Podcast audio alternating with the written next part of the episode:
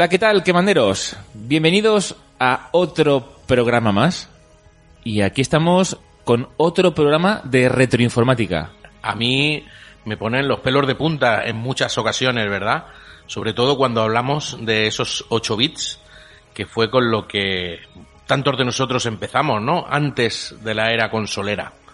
Entonces, eh, todo lo que sea hablar de micros 8 bits y tal y como va a ser hoy, hablar de esa eminencia, de ese top dentro del mundo de los 8 bits, pues mucho más pelos de punta en todo momento. Sí, sí, sí. Y cuando comenzamos a hacer estos especiales de microinformática, arrancamos como batallitas microinformáticas y al final se ha acabado en, en especiales quemanderos. Sí, la verdad es que cuando teníamos esas charlas tan divertidas, tan amenas y a veces eh, incluso con aquellos piques que teníamos con Pablo y con Edu Cruz, eh, hablando de los sistemas eh, de aquella época, eh, se ha acabado convirtiendo en, otra cosa muy distinta, que es una charla mucho más amena y demás. Eh, excepto, bueno, excepto cuando volvemos a picarnos, ¿no? Oye, no ha venido, no ha venido hoy. Eh, Forcen, no, ha, ha, declinado, ha declinado porque... ¿Qué pasa, que no le gusta Commodore o qué? No, parece que, que no. De todas maneras, eh, bueno, podemos intentar contactar con él a mitad de programa. A lo mejor, oye, bien, a lo mejor bien. tenemos una sorpresa. ¿Quién sabe? ¿Quién sabe? Claro. Bueno, hoy vamos a hablar de Commodore. Nuestro amigo Eduardo Cruz quería hablar de Commodores. 64. Para la cinta. Yo he venido aquí a hablar de Commodore, no solo de Commodore 64. ¿Ves? ¿Ves? Ah, vale. Pues yo me he traído los papeles hasta el año 87. Bueno, eh, me tenéis que poner al día aquí, porque yo, yo soy como muchos oyentes que dirán que era Commodore. Ah, pero no eran unos que fabricaban calculadoras. También, también. Ah, pues Bueno, Eduardo Cruz, bienvenido, que no te he dicho nada. Muy buenas, señor Michael. Mira, no fui usuario um, de la plataforma de manera dedicada, pero gracias al Commodore es como yo entré en el mundo de la informática con 11 añitos. Y esto es porque un tío mío, que era la única persona en toda la familia o familias eh, que estaba dedicada a la informática, eh, tenía él mismo eh, varios Commodores. Un Commodore 128, un Commodore 64, un Commodore Big 20 y unas vacaciones que yo pasé en, en, en su casa, un verano, es cuando descubrí el, el, ordenador, los videojuegos y a partir de ahí todo es historia. Todos tenemos una buena historia, ¿eh? Con los microordenadores. Eduardo Arancibia, te estoy viendo ya que te está poniendo ya cómodo, ¿eh? Pues, eh, a ver, a mí, personalmente, Commodore me llega no de esa forma uh, con un familiar, sino que me llega por un rebote, ¿no? Porque yo no disfruté del Commodore 64, sí lo conocía y demás, pero yo llegué a Commodore ya de la mano de la Amiga 500 eh, en la época, ¿no? Entonces, eh, bueno, luego explicaré cómo llegó ese, ese Amiga 500 a, a casa, que la historia también tiene su, su jugo. Yo no puedo comentar nada porque yo no lo tuve, así que me tenéis que poner al día en todo. Bueno, hoy tenemos una persona para ponerte al día ¿Sí? que te puede dar más todavía, más, más todavía. que Eduardo Cruz y más que tú. Por, por supuesto, por supuesto. Bueno, preséntame, preséntamelo tú, preséntamelo que ¿Lo lo tenemos aquí. yo? Sí, por supuesto. Bueno, pues hoy tenemos eh, a una de las personas que más ha trabajado por mantener viva eh, la cultura de Commodore dentro de, del panorama nacional, de, que es Javier, el SEO de Commodore Spain. me, vais a, me vais a sacar los colores, que muchísimas gracias. Bueno, pero es verdad, es que es verdad, es así, ¿no? Es, es verdad, es verdad. Sí, eso lo ha currado. Hombre, horas le he dedicado porque la verdad que para poder sacar y enseñar todo lo que tiene Commodore es que es, es, es enorme lo que hay aquí detrás y, y, desde luego que me falta me falta tiempo para todo pero bueno intento intento aportar lo que puedo y desde la humildad y desde la presentación perdón desde la web de, de Commodore Spain pues presentar todos los sistemas los trabajos que se están haciendo actuales pasados presentes y bueno, ya os digo, es que la familia Commodore es, es, es enorme. O sea, hay un, mogollón, un montón de equipos, un montón de dispositivos y, y, yo creo que, bueno, es interesante siempre verlos, como siempre están los Reyes, que es como el 64 o la Amiga 500, pero al final abarca muchísimo. El otro día estuvo Eduardo Cruz mandándome vídeos de Commodore tiene como un- unas texturas diferentes y un sonido diferente a lo, a lo que estamos acostumbrados, ¿eh? Textura y sonido mejor. No, no, no a mejor, sino diferente. Me, gus- me gustó, ¿eh? me, gustó mucho, ¿eh? Cómo, cómo apretan a la máquina y se escucha y se ve muy, bien, bien, muy bien, bien. se ve muy bien. Sí, realmente Commodore, tanto la calidad gráfica como la calidad de- del sonido es brutal, sobre todo con, con la evolución, la llegada del, del chip SID, ¿no? Con el 64. Y ahí realmente con el sonido, el disfrutar de, de esos tres canales que tiene el SID con sus cuatro voces, bueno, tres voces y sus cuatro ondas. Y luego aparte, eh, la calidad gráfica, que muchas veces a veces hay gente que, que critica un poco el tema del color de- del Commodore, que si no se ve bien de todo, se ve diferente, pero realmente la paleta de Commodore y los colores de Commodore, si tú los conectas a cualquier equipo, a cualquier monitor de, de Commodore, se veían realmente muy, muy, muy bien. Muy, incluso diría eso que cualquier superior y a algunas consolas de la época. O sea que realmente se puede disfrutar mucho de, de esos equipos.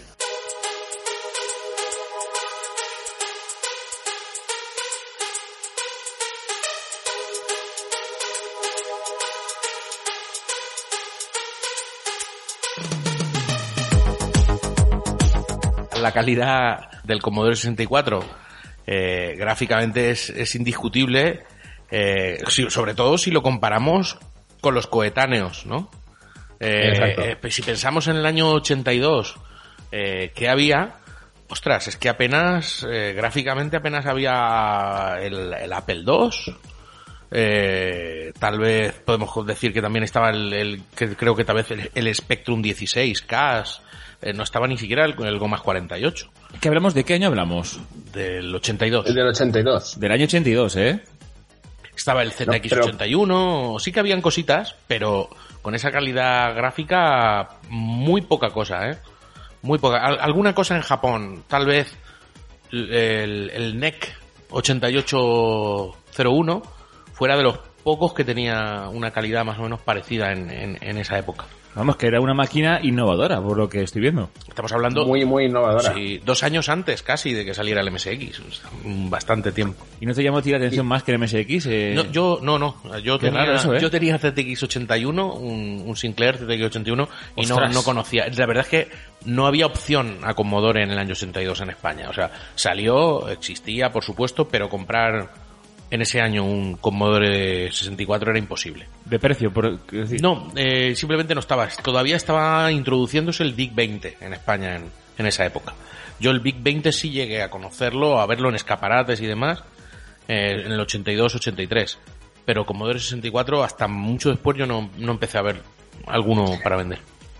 En las navidades del 82 creo que ya empezaron a aparecer y, el precio el precio es eso, en la época era muy excesivamente caro, pensar que era una novedad y, y llegó a salir en, su- en sus inicios sobre las 100.000 pesetas. Pero con el tiempo este equipo bajó hasta las 28.000 pesetas, llegaría a 24.000 pesetas. O sea que Bueno, pero- realmente sufrió mucho mucho vaivén de, de, de precio, o sea, cu- cuando empezó a mover el mercado. Sí, sí, Y, sí. y luego contar también que, que el 80, en el 82 cuando salió el 64 era una evolución del Big 20. Que el Big 20 ya se lanzó como un producto, eh, digamos, de bajo coste, que lo querían hacer, pero tenía un, un pecado, por así decirlo, que era el tema gráfico, realmente no estaba muy bien logrado. Comparado con el 64 cuando salió, claro, subimos de prestaciones porque, por ejemplo, el Big 20, para ampliar la memoria tenemos que ir poniéndole cartuchos, pues 3K, 9K, 16K, eh, entonces íbamos ampliando lo que es la, la capacidad de, de la memoria de, del, del- lo que es el, el- el ordenador. Pero el 64, de ahí el nombre también, el 64K, eh, ya venía, digamos, con el máximo. Entonces el salto evolutivo era muy grande y se notó mucho, se notó muchísimo. Para una introducción está muy bien, ¿eh? Amigo Eduardo Cruz, tienes compañía, ¿no? Tengo una visita hoy, eh, es mi amigo Pera de, de Barcelona, miembro también de la Asociación Arcade. Hola, ¿qué tal? Soy Pera. ¿Cómo estamos? Que no se corte, ¿eh? Que no tengas vergüenza que aquí nadie te ve. Te escuchan así, pero no te ven. De acuerdo. De vez en cuando le iré pinchando para que haga alguna contribución. Claro, claro. Bueno, aquí hablando en off, un vídeo al grupo que tenemos jugando a una, una Super Nintendo. que Eso me gusta, ¿eh? Eso, me- eso ya, ya son puntos. Una máquina para disfrutar y además un juegazo que estábamos echando un ojo, que es el Turrican, que Oh. tiene una música y una, y una jugabilidad, vamos, de lo mejor que hay en la plataforma. Juegazo. Y lo dice alguien con autoridad. Yo nunca he sido un consolero, ¿eh? con lo cual, eh, Sabéis que el Turrican, el origen, ¿dónde está, no? en MSX seguro. Eh, casi, en un 64. Ostras, en un Commodore 64. Sí, sí. Sí, sí, realmente lo lanzaron desde Rainbow Arts, lo que después sería Factor 5, y, y realmente la, la, trilogía de Turrican eh, ha sido un antes y un después, es más, eh, pensar en el año que, o sea, se lanzó y, y, y, vamos, fue una maravilla. Y de hecho, ahora mismo, no sé si conocéis la noticia, pero por ejemplo, el tema de Turrican y, y, la serie Turrican, Turrican 1, Turrican 2, Turrican 3, etcétera, para diferentes, eh, pues, Commodore, perdón, Amiga, eh, etcétera, eh, pues han sacado una versión, una antología, por decirlo así, para PlayStation 4 y la Nintendo Switch, si no recuerdo mal. O sea que, eh, o sea que es un juego que realmente ha marcado mucho y hoy en día se sigue, sigue, se sigue dando a conocer. Que bueno, no tenía ni idea. Yo pensaba que esto era un juego de Amiga, porque la... no, no, no, no. En, la primera versión empezó con el 64, después tendríamos también con el Amiga. Qué bueno. ¿Tú sabías que, que, el, que este juego Turrican está basado en un juego arcade? el juego se llama Oscar sí. y es de la compañía Data East. Data East. El juego y el me suena. es una copia de, vamos, 80% del juego. Es verdad este que juego, eh, me estoy acordando ahora del juego y es verdad. El, No, el- el Oscar es muy chulo. Es, es un Pues juego. no había caído. Es verdad que el, el personaje es igual.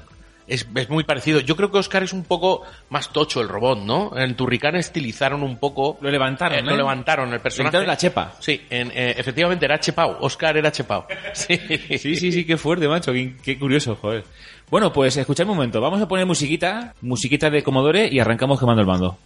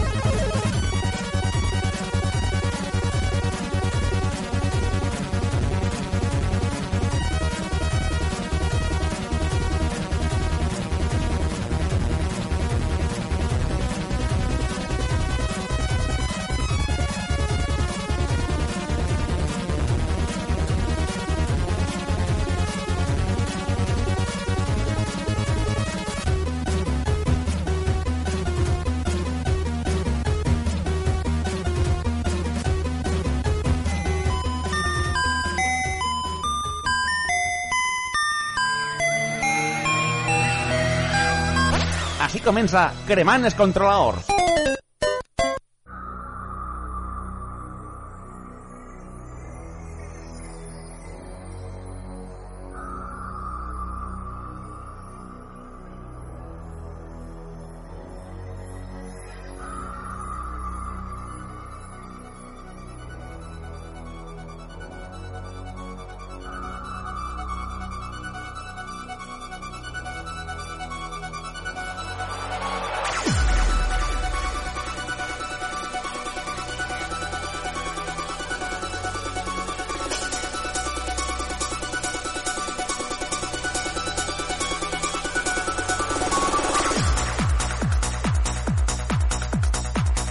Bueno, y estamos aquí después de la musiquita que mandera. Oye, Commodore.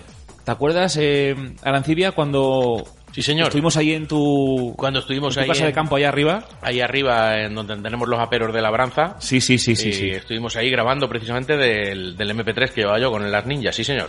Muy escuchable porque como eh, es una canción tras otra, te la puedes poner en el coche y la verdad Claro, que para claro. kilómetros está, está bien. Bueno, volviendo al tema. Me meto en la página de Commodore Spain y lo primero que veo, eh, recuerdos de Commodore, un libro. o sea, Javi, ¿que has sacado Claro. un libro también?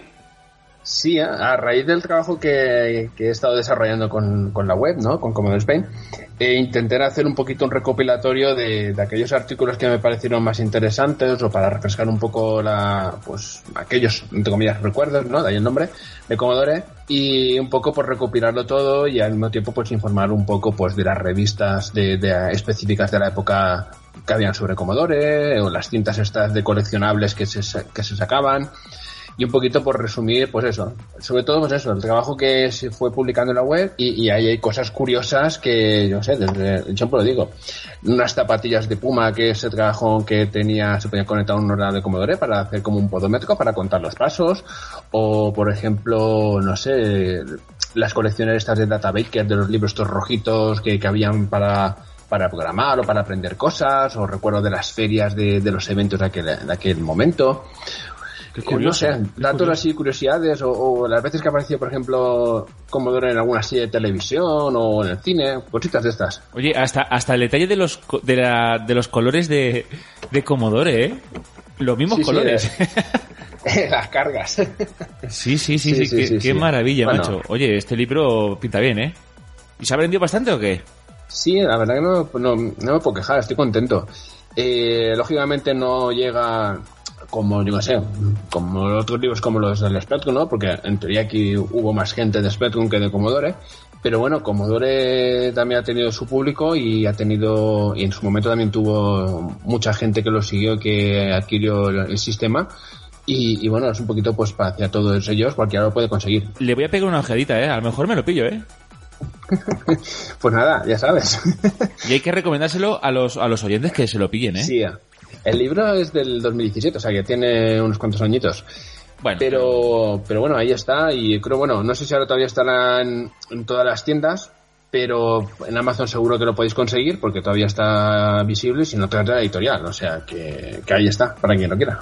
muy bien, muy bien. Bueno, pues, me- al hilo del tema del libro, voy a aprovechar de meter mi pequeña cuñita. ¿Y vamos a hacer publicidad? Sí, porque estamos eh, recopilando todos los libros de tanto informática antigua como videojuegos retro, homebrew y demás. Y estamos formando una, una gran biblioteca y vamos a dedicar un buen espacio en, en el Museo Arcade Vintage a contar con todos los libros eh, que como recuerdos de Commodore, que contamos con él allí en, en, en Arcade Vintage, en la biblioteca, para que el visitante que acuda allí pueda ojearlo, pueda verlo antes de, antes de comprarlo, por supuesto, porque la idea es que lo compren, no se lo podrán llevar, solo es, mientras estés allí, poder hacer consulta de todo el material que, que estamos recopilando, que no solamente son libros que tratan de temas retro modernos, como pueden ser, eh, o recién sacados, como pueden ser el de Recuerdo Commodore, sino también contamos con bastantes manuales eh, originales de los años 70 y 80 de, to- pues, de todos estos ordenadores, de Commodore, de Spectrum, de Amstrad, de MSX, eh, de IBM, de Apple, en fin, y estamos haciendo un, un trabajo de recopilar todo ese papel, ¿vale? Eh, para, para que esté a disposición de los visitantes y el Museo Arcade Vintage, eh, pese a no estar abierto todavía, seguimos haciendo acciones culturales como pueden ser el, el tema de la documentación de equipos, la preservación y el trabajo que llevamos a cabo allí en el mismo museo de, de restauración, que eso, aunque estemos cerrados al público, eso no para. Ha quedado alto y claro. Quemando el mando.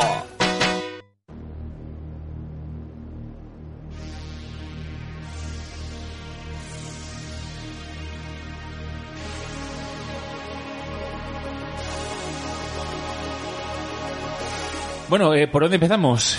Amigo Eduardo Cruz fue el que tomó la iniciativa para hacer un programa de estos. Pues te lo agradezco. Mira, yo he preparado una pequeña introducción sobre qué es Commodore y dónde aparece Commodore y en qué punto Commodore llega a ser la, la Commodore que todos conocemos hoy en día. Pues adelante, los micrófonos son tuyos y, y aquí estamos para escucharte. Vamos a ello, intentaré no alargarme mucho. Mira, Commodore es una, es una compañía que se funda en nada menos y nada menos que en 1958.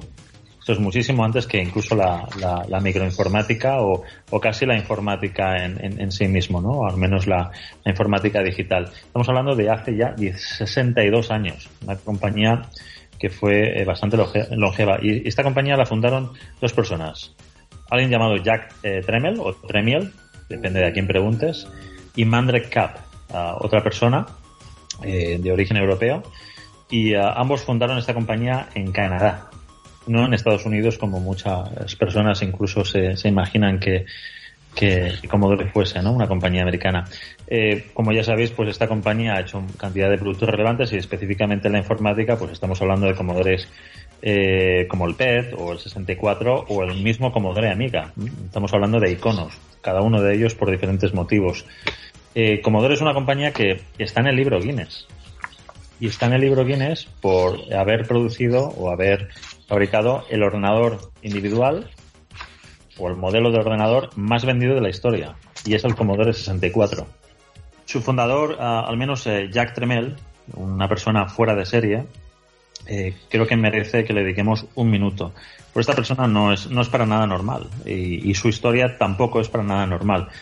Eh, es la persona clave en, esta historia. Eh, Jack fue un uh, judío mm, polaco, nacido en 1927 o 1928, no se sabe exactamente, hay un poco de controversia detrás de él, incluso su nombre. Eh, Jack no era su nombre. parece ser que era Kaufman uh, Idek, un nombre pues evidentemente más, más polaco que Jack, ¿no? Y fue famoso por ser muy duro, muy implacable. Y esto se explica por, por algo que, que poca gente sabe. Y es que eh, Jack eh, fue un superviviente del holocausto nazi. Y aparte es evidentemente pues una muestra clara del famoso sueño americano. Jack en uh, 1939, siendo un niño de 11 años, fue deportado junto a su familia desde Polonia por las fuerzas nazis a, a un campo de concentración en Alemania, con 11 años. Vaya tela. Y al tiempo de estar en, en este campo, que fue Aus, Auschwitz, eh, que es un campo bastante popular, por desgracia, pues fue separado junto a su padre del resto de la familia y los enviaron a otro campo, al campo de Alem, cerca de Hannover. Tras la finalización de, de la guerra en 1945, Jack, ya con 17 años, eh, es liberado por las fuerzas de, de, de, Estados Unidos que entraron por, por, por el oeste de, de, Alemania. Lamentablemente, pues su padre no sobrevive a, a, la estancia en el campo. Entonces, imagínate, ¿no? un chaval que con 11 años eh, eh, lo atrapan los nazis junto a la familia y a los 17 años está solo, mmm, su familia ha fallecido y se encuentra pues con las manos en los bolsillos. Dos años más tarde, en 1947, él emigra a Estados Unidos y se une al ejército americano. Inicialmente como cocinero y más tarde eh, cambia de rol y empieza a reparar máquinas de escribir. Y justamente este momento, su enlistamiento en el ejército americano, es lo que define todo. Define tanto a la marca Commodore, porque Commodore significa Comodoro. Y eso es un mando dentro de las, eh, dentro de las fuerzas militares. Eh, y aparte, eh, Commodore inicialmente no comenzó eh, fabricando máquinas eh, de informática. comenzó con material de oficina, como por ejemplo máquinas de escribir. Entonces, su paso por el ejército es clave. Estamos hablando de una persona de 19 años. Y, eh, de hecho, otros nombres que consideraron para la empresa, él y su socio, eh, no solo fueron Commodore, fueron Admiral o General. Y todos son rangos del, del, ejército. Pero Admiral y General pues ya eran nombres usados típicamente por otras compañías, con lo cual se decidieron por, por Commodore en este caso. Previamente a fundar Commodore, eh, entre sus idas y venidas de, del ejército, pues eh, Jack trabajó varios años como taxista en Nueva York y a tiempo también pues eh, reparando máquinas de, de, escribir en una compañía llamada uh, Ace Typewriter Fair Company. Y ahí es donde conoce a su socio, el que, con el que más tarde fundarían lo que es Commodore. Mandet Kapp, un alemán, también emigrado a Estados Unidos en el 47 tras, tras la guerra. Dos chicos jóvenes. Estamos hablando de, de gente de veintitantos años por aquel entonces. En 1954, unos años después, y junto a una dotación de, de 25.000 dólares previdos por un fondo de las Naciones Unidas para, para gente que tuvo que emigrar por el conflicto o por el holocausto nazi, montan un taller y en ese taller empiezan a hacer por cuenta propia lo que ya hacían en esa compañía donde se conocieron, que era reparar y mantener o acondicionar máquinas de escribir de segunda mano. Y con los beneficios que consiguieron al tiempo, consiguieron comprar una pequeña tienda en el Bronx, llamada The Singer Typewriter Company, y a partir de ahí empezaron a vender de cara al público estas máquinas que iban acondicionando. Más tarde, dos años después, en 1956, en uno de sus viajes a, Toronto, Canadá, eh, descubre que en ese mercado hay una mala distribución de, de, lo que son las máquinas de escribir y una gran oportunidad para distribuirlas. Y es aquí por qué Commodore se forma o se, se, se inicia en, en, en Canadá ya consigue la distribución de una compañía de, material de oficina y máquinas sumadoras, lo que eran antes las calculadoras eh, de una marca llamada Everest y con esa distribución pues amplía su negocio. Ya no tiene una pequeña tienda en el Bronx, sino que tiene la distribución contra una geografía entera y mueve a su familia. Él y su socio y sus familias, sus mujeres, se mueven y se mudan a, a Toronto, en Canadá. Y ahí es donde, llegado el 58, dos años después de esto, 1958, ambos socios inscriben la compañía Commodore Portable Typewriter Limited, es decir, eh, Commodore, eh, máquinas de escribir portables. Y empiezan a eh, importar máquinas de escribir eh, portátiles fabricadas en la República Checa. Al ser eh, Jack polaco, pues evidentemente Europa la conocía bien y no tenía ningún reparo en, en hacer negocios con, con un país como la República Checa y básicamente compraban estas máquinas de escribir, marca blanca, ponían marca Commodore y las empezaron a distribuir pues en Canadá y en Estados Unidos. Ya cuatro años después, en el 62, la compañía se conoce como Commodore Business Machines, que esto ya es un nombre más actual que nos suena, y cuenta con su propia fabricación de, de, máquinas en Alemania. Fíjate, ¿no? Es decir, pasamos de un taller a tener una tienda, a tener una distribución para todo un territorio como es Canadá, a tener una importación de, de, unas máquinas de escribir de una fábrica checa, a tener su propia fábrica y tenerla en Alemania, un país donde la había estado, evidentemente. Y empiezan a partir de ahí pues a vender ya no solo su propia marca, sino sus propias máquinas. Y en el 65 ya cuentan pues con una línea de muebles, cuentan con varios productos, pero se meten en el negocio de las calculadoras, porque evidentemente era un, negocio al alza y algo innovador. Y aquí es donde viene, bueno, ¿no? Al menos para nosotros y donde esto ya se une a, a la historia actual. Estas máquinas empiezan, igual que con las máquinas de escribir originalmente, empiezan a importarlas desde Japón. Se las compran a Casio, le cambian la marca, las llaman Commodore y tienen un negocio de distribución. Lo que sucede es que años más tarde, en el 75, el negocio de las calculadoras, al menos en Norteamérica, se colapsa. Texas Instruments, que hasta ahora era un fabricante de microchips, que facilitaba microchips a muchísimos fabricantes de calculadoras, mete su propia línea de calculadoras y las vende a un precio inferior que incluso los chips que unitariamente está vendiendo a los otros fabricantes de calculadoras. Con lo cual todo el mundo tiene que salirse del mercado. Nadie podía hacer dinero. Texas Instruments hace los chips, Texas Instruments hace las calculadoras y no hay margen para nadie. Y en ese movimiento de, de, de supervivencia como empresa, Commodore, ya que dependía plenamente de, de, las calculadoras como negocio, lo de las máquinas de escribir ya había quedado atrás, busca una manera de sobrevivir. Y es donde compra un pequeño fabricante de chips, llamado MOS Technology. MOS es referencia al proceso de fabricación de, chips, Metal Oxide. Eh, y es a partir de ese momento cuando el líder o líder de uno de los líderes de MOS, empresa que compran. Convence a Jack, el fundador de Commodore, de que las calculadoras son el pasado y la informática es el futuro. Y es en ese momento en el que Commodore lanza su primer eh, ordenador, por llamarlo así, que es una placa, como el Apple I, no tiene carcasa, no tiene teclado, no tiene monitor, es un circuito de referencia con un ordenador dentro, el KIM 1, KIM1, este producto que compraron ya con la empresa, con MOS, lo lanza Commodore como su propio ordenador en 1975, incluso antes que Apple, y empiezan a trabajar en lo que ya sería un ordenador completamente eh, autocontenido y funcional, con pantalla, con todo, que es el Commodore PET, que lanzan pues un año después, en 1977. Y hasta aquí la introducción de, de Commodore. Esto es lo que nos lleva al momento en el que Commodore ya es una empresa de informática. Tela, tela. Bueno, yo me he comido seis empanadillas. me han dado para seis empanadillas. Eh, estoy abriendo ya el segundo café. Ostras, macho. Tela, tela, tela. Joder, qué barbaridad. Increíble. No, y, lo que, y, lo, y, lo que, queda, y lo que queda, porque realmente da, da para libros, pero no, no libritos, o sea, eh, enciclopedia de varios volúmenes. La historia de Commodore es que es, es bestial, eh, tanto el antes como el después. O sea, eh, por donde, mires por donde lo mires. Y incluso un detalle que no sé si lo sabéis, que creo, creo, creo que os gustará.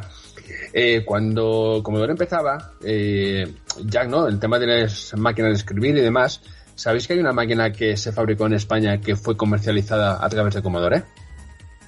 No, no. Sí, había una máquina de escribir que eh, digamos que era de diseño suizo, pero que aquí en España había una empresa que se llamaba Imperial Española que eh, digamos que después cambiaría el nombre de Imesa, que era un fabricante de, de máquinas de escribir. Pues bueno, Imesa eh, tenía contactos con eh, la República Checa y había un importador desde la República Checa que se llevó esas máquinas hacia allí. Esas máquinas que llegaban a la República Checa eran marca blanca, ¿vale? Lo que se decía, y que después aparecerían con el nombre de Commodore. Y esa máquina que se fabricó en España con ese diseño se vendería a través de Commodore en los años, creo que fue en el año, los años 60, vamos, por ahí. Eh, no sé, una anécdota curiosa por si no lo sabíais y creo que poca gente sabe. O sea que España metió mano ahí. El distribuidor de su época compró máquinas a, a España y, y esas máquinas son luego, era uno de los contratos de Jack y esas máquinas llegaron a Commodore. Yo una de las de las eh, aficiones que tengo, aparte de todo esto de la microinformática, yo tengo una colección de, de calculadoras antiguas eh, y Hispano Olivetti era un fabricante, eh, una, sociedad, una sociedad eh, española italiana que fabricaba calculadoras no electrónicas, eléctricas, eléctricas y bueno, incluso mecánicas previamente, ¿no? Y en aquella época, en los años 60 y demás, España tenía una capacidad eh, tecnológica en, en ese en ese aspecto bastante fuerte. ¿no? Sí, sí. Que no es, no es extraño, ¿no? Que la Imperial, que era la competencia directa de Hispano Olivetti, eh, eh, tuviera la, la, la oportunidad, ¿no? De la comercialización a través de Commodore fuera de fuera de España porque había habían recursos humanos y habían recursos de conocimiento no para llegar a ese a ese aspecto y, y bueno ese es otro de los de los de los puntos a favor que, que tiene la tesis de que en España mm, no se ha sabido gestionar bien el, conocimiento que, teníamos, ¿no? Tanto con, con todo esto de sistemas de, cálculo como, como con ya con, con los primeros ordenadores, ¿no? Como, los, los telesincros, ecoinsas y todo esto que eran españoles y, bueno, pues no se, no se, no se supieron eh, amoldar al mercado internacional, ¿no? Pero bueno, eso, esto es, como se dice, otra historia, ¿no? Es otra historia. Y una preguntilla respecto al tema histórico, este que está tan entretenido. Eh, ¿Es verdad eso que decían de que el señor Jack Tramiel en las reuniones de negocios, si ibas con él a negociar algo, probablemente eh, salías con, con, los, pan- con los pantalones bajados y, y eso que dicen? ¿Sabéis alguna anécdota al respecto de eso? Podías decir o discutir a un hombre que había estado desde los 11 a los 17 en trabajos en un campo de concentración. Es que no, no, no había lugar a negociación. Pensar que fue una, una persona que, que vivió una época muy difícil de, de la época, que además nació entre dos guerras, entre la Primera y la Segunda Guerra Civil, y, y todo ese ambiente que tenía, además muy militarizado, pues también le hacía un poco, influ- le influyó en lo que era su, su forma y su carácter de ser. Y realmente la gente se comenta en, en, pues en libros, en, en documentación, etcétera, se comenta pues que, que era muy, muy duro, muy duro. De hecho, no, hay una historia también con, con Bill Gates, ¿no? ¿Ah, Bill Gates era? Pero, se me dio la cabeza. Sí, sí, creo que era Bill Gates, ¿no? Con, con el tema de, de Microsoft y, y- y las negociaciones que tuvo con él, que salió escalado. ¿No era con Atari? No, no, eso fue antes, con el tema del sistema operativo de Microsoft, que realmente, si os fijáis, eh, cuando enchufáis un C64, eh, lo pone. Ah, vale, vale, sí, te refieres para el- las negociaciones Eh, que tuvieron para eh, meter el- exacto, el, el eh, Basic. exacto. Sí, sí. Algo, algo comentó una vez José Trincas, creo, me suena ahí, ¿eh? Me suena algo, ¿eh? Sí, sí, es el, el tema de que, que por eso no, no es el no es el Basic licenciado, ¿no? Por, Eso es. por, por Microsoft y tienen ese Basic entre comillas tan especial, ¿no? Porque tú, eh, vamos, no será cosa de, de ser fanboy de MSX, pero todo el mundo sabe que que todo el mundo sabe que el Basic de, de Commodore es muy árido, ¿no? Es muy com- muy poco potente, muy difícil y muy especial, ¿no? Para, para programar. Eh, cuando hay no, y además, y además contaros, por ejemplo, en el tema de, de lo del Basic, hay, hay huevos de Pascua en el Basic, por ejemplo, en el Basic, en el Commodore PET, donde eh, poniendo, por ejemplo, en el Commodore 128, poniendo un comando, pues aparecen los nombres de- del, del equipo del diseño del Basic que era pertenecían a Microsoft y cosas de estas. O sea que, que realmente queda muy curioso.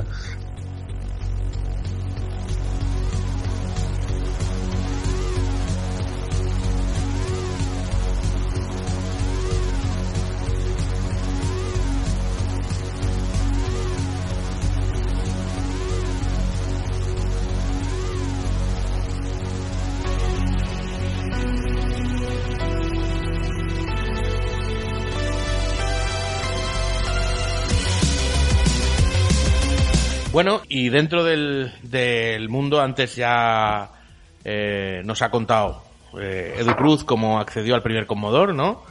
Eh, Javi, ¿tú cómo, cómo accedes a tu primer Commodore y cuál fue?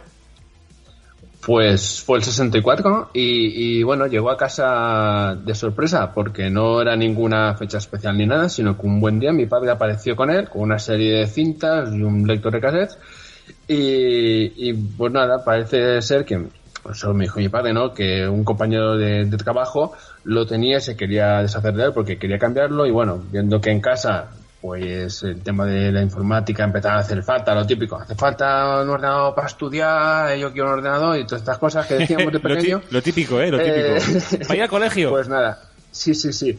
Mi padre se hizo con, con el Commodore 64 y, y allí estaba y entró a casa y bueno, lo, pues nada, lo típico de ponerlo, pero bueno, como en aquella época las teles eran compartidas, cuando se dejaba la tele principal, pues se conectaba ya la tele y bueno, pues podías hacer un programita básico o lo primero, por supuesto, coger un juego y cargarlo a ver, a ver cómo era aquello. Y bueno, la experiencia de las los recuerdos más, más cariñosos que tengo yo en esta vida y recuerdos con la familia, con mis hermanos, de, de jugar allí y la verdad que, que bueno, a eso queda siempre pues como un dato personal, ¿no? Oye, yo las cargas, yo vamos, alucinaba con las cargas. Y me gustaba hasta escucharlas, fíjate lo que te digo, ¿eh? Ese sonidito de, De- de carga es que ibas a jugar y, y te daba buen rollo.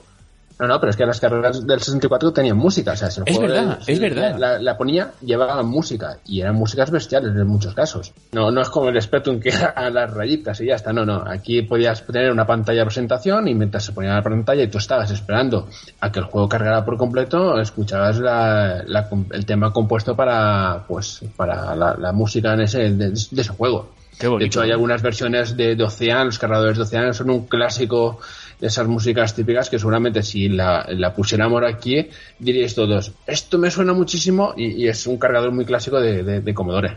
Y nos queda por preguntar a, a, a Eso- Pera, eso iba a a, decir. a ver cómo llegó él, ¿no? Me las quita tú, me las quita tú, pero bueno. Yo, Comodores, bueno, a ver, eh, yo como invitado al, a la tertulia, no soy un experto en Comodores, pero bueno, os contaré que en mi casa eh, llegó, cuando yo era muy, muy pequeño, un Commodore Big 20. Y bueno, no trasté mucho con él, yo era muy pequeño, pero bueno, eh, pude ayudar igual a mis hermanos cuando programaban los típicos juegos que aparecían en las revistas, que tenías que tú picar a mano para que luego saliera un juego súper sencillo. Si no te equivocabas. Sí, sí, tal. Pero bueno, yo era muy pequeño, no, no viví muy cercano, o sea, muy... Lo viví muy de segundo plano todo eso. Bueno, hay que ver que el Spectrum venía con su manual de instrucciones y con códigos también para picar, ¿eh? Tenías un jueguecillo que otro. Alguna cosa traían, sí. Hostia, ¿a quién se, se, se marcaba ahí un código de 900 líneas? 900 y más. Bueno, he dicho verdad. 900 por decir una, pero que ¿y luego qué? Si te, te cansabas el dedo, ¿qué hacías? Pues eh, Bueno, grababas no la es cinta que mal en esa época no, no había internet, entonces tenías que buscarte... Eso, eso no se podía grabar, ¿no? Eso no se podía grabar. Sí, en el cassette, Eh, ¿Cómo? ¿Cómo lo grababas? Grababas en, una, en cinta, creo. Claro. ¿Pero Creo, cómo? ¿eh? ¿Cómo? Con un comando 6. Sí, sí, sí. ¿Pero eso dónde? ¿En, en Spectrum? Grabar en cinta, pero os hablo de segundo plano que yo no, yo no lo hacía, pero... Y disquetes también, Commodore tenía disquetes. Disquetes de 5 Lo, y un cuarto. lo ¿verdad? gracioso es que si preguntas a cualquiera de Estados Unidos o Sudamérica cómo usaban el Commodore, la mayoría te dicen disquetes. Y si preguntas en Europa, cintas. Sí, pero era un tema económico. Pensar que una unidad de disco valía el doble casi, o bueno, el doble. Eh, era muy cara, o sea, comparado con lo que era, cogías un Commodore 64 de, de la época, si costaba 100.000 pesetas recién salido, la unidad de disco te hubiera costado otras 100.000. O sea, cuando una unidad de, de cassette costaba 5.000 pesetas. O sea, la diferencia era brutal y los sueldos y la gente de aquella época, pues, lógicamente no teníamos el poder adquisitivo que había o, o los precios que había en otros sitios. Entonces, por eso aquí se usó mucho el tema de cinta. Y, y lo que decíais de, por ejemplo, grabar, sí que tú cogías tu programa, lo tecleabas, después lo podías salvar a, a la cinta y volver a reproducir cuando querías y todas estas cosas. O sea, que, que, que realmente se podía hacer mucho. Eh, La, la cronología de ordenadores de Commodore, ¿te la sabes a- así al dedillo? Eh, al dedillo no, pero tengo una chuleta más. Pero bueno. por favor.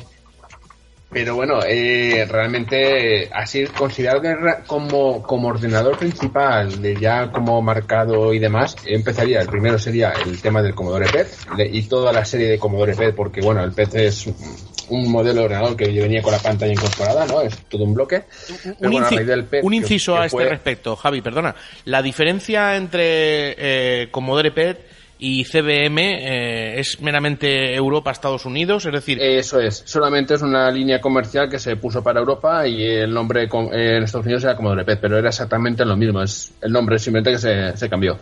De hecho, por ejemplo, el Commodore PET, el 2001, la idea del 2001 eh, viene un poco también inspirada por eh, las películas de aquella época. ¿Qué película había con ese nombre? Pues- Odisea 2001 Está claro. Era también un poco seguir un poco el tema y, y un poco pues como algo futurista como algo moderno como algo novedoso era un poco seguir un poco ese ejemplo Sí, sí, porque bueno- no creo que fuera a tratar a los usuarios como monos, ¿no? no aunque cogiéndole un pet eh, tiene su volumen ¿eh? Vale, vale. tenemos un monolito grande Muy bien. Pero bueno, eh, a partir de ahí vendría lo que es el Big 20, después vendría la evolución, ¿no? El Commodore 64, llegaría también evoluciones del Commodore 64 como era el Max, que era una versión que se sacó que al final solo fue, digamos, vendible en, en Japón, que era un poco así como más limitado. Luego tendríamos el portátil, el SX64, que por cierto tiene el récord de ser el primer ordenador con pantalla color de la historia, portátil, me refiero. Luego tendríamos el C116, con toda la gama del 116 y el Plus 4, y el 128. Y a, a partir de ahí ya vendrían la serie de Amiga y la serie de PCs, que bueno, PCs también, como trabajo su línea, y luego pues el Amiga 1000, Amiga 500, Amiga 2000, 3000, 600, 1200, Amiga 4000, y las consolas de Commodore como fue la, la CD32. O, o, el, o el invento que hicieron del CD91, el CDTV en el 91. O sea que realmente hu- hubieron muchos equipos. Incluso proyectos que hoy en día se están trabajando, porque en su día era un prototipo y no llegó a salir, que era el, C, el C65, que era una mezcla entre un Commodore 64, un, un 128 y una Amiga con disquetera de 3,5. Y ahora se está haciendo una especie de implementación de tecnología, digamos, de, de lo que sería algo actual, pero eh, con aquella estética y, y que pudiera ser compatible eh, con todos esos sistemas. Y bueno, ahí están, están trabajando en ello. Pero bueno, que Commodore, aparte de los ordenadores, también sacó consolas. O sea, es que tenemos la C32, que era la más conocida, ¿no? La de la versión eh, de, de 32 bits, de ahí el nombre. Y en sus inicios llegó incluso con la. al mismo tiempo que con el PET, tenían, la- eh, por ejemplo, la 3000H, no sé si la conocéis, una consola muy rara, que es tipo Pong, ¿vale? Que es la típica de pues dos paletas para jugar. O, por ejemplo, consolas como la 2000K, que era muy similar a aquella, que es del mismo año. O mm, en aquella época, pues al estilo de las calculadoras y demás, pues un poquito la evolución de aquello sería lo que son las, las tabletas de ajedrez. Entonces, como yo también sacó una que se llama una Chessmate, Chessmate, y, y que bueno, que realmente había un poquito de todo. Pero es que eh, siguió para adelante, siguió con el- después algunos modelos especiales como el Educato 64, que era una edición especial que hicieron para colegios, eh, el 128 el D, y, y luego hay sus particularidades, por ejemplo, en Argentina con la serie Dream, ¿vale? Que también era lo mismo que el 64, pero digamos que como una licencia un poquito más libre que se dio para Argentina y se vendieron bajo la marca Dream 64. O sea, no era realmente como el 64, pero era un Commodore. Y, y bueno, pues incluso en Japón, ¿no? Llegó a venderse el Big Pente y se le cambiaron de nombre, pusieron 1001 y cosas de estas. O sea, que realmente hubo, hubo mucha, mucho por donde tirar. Brutal. De hecho, Co- Commodore llegó a ser el fabricante más grande de, de ordenadores de Estados Unidos durante algún año. Y Sí, sí, sí. el momento que has mencionado de- del salto entre el Commodore 64 o 128 al, al Amiga, hay que comentarlo en algún momento hoy porque la historia o las historias que hay detrás son brutales. Y a mí me, me gustaría añadir lo que estaba pasando por debajo de Commodore, porque Commodore no era solo Commodore, eran un grupo de empresas, ¿no? Y una de ellas que comenté antes en la introducción, que era esa compañía fabricante de chips que compraron, MOS, responsable de la propia CPU que llevaba el Commodore, ese chip, ese 6502, se vendió en infinidad de sistemas, tanto el Apple I como el Apple II, la Nintendo, la consola o incluso la Super Nintendo, todas llevaban por debajo una- un 6502 o una versión modificada del mismo.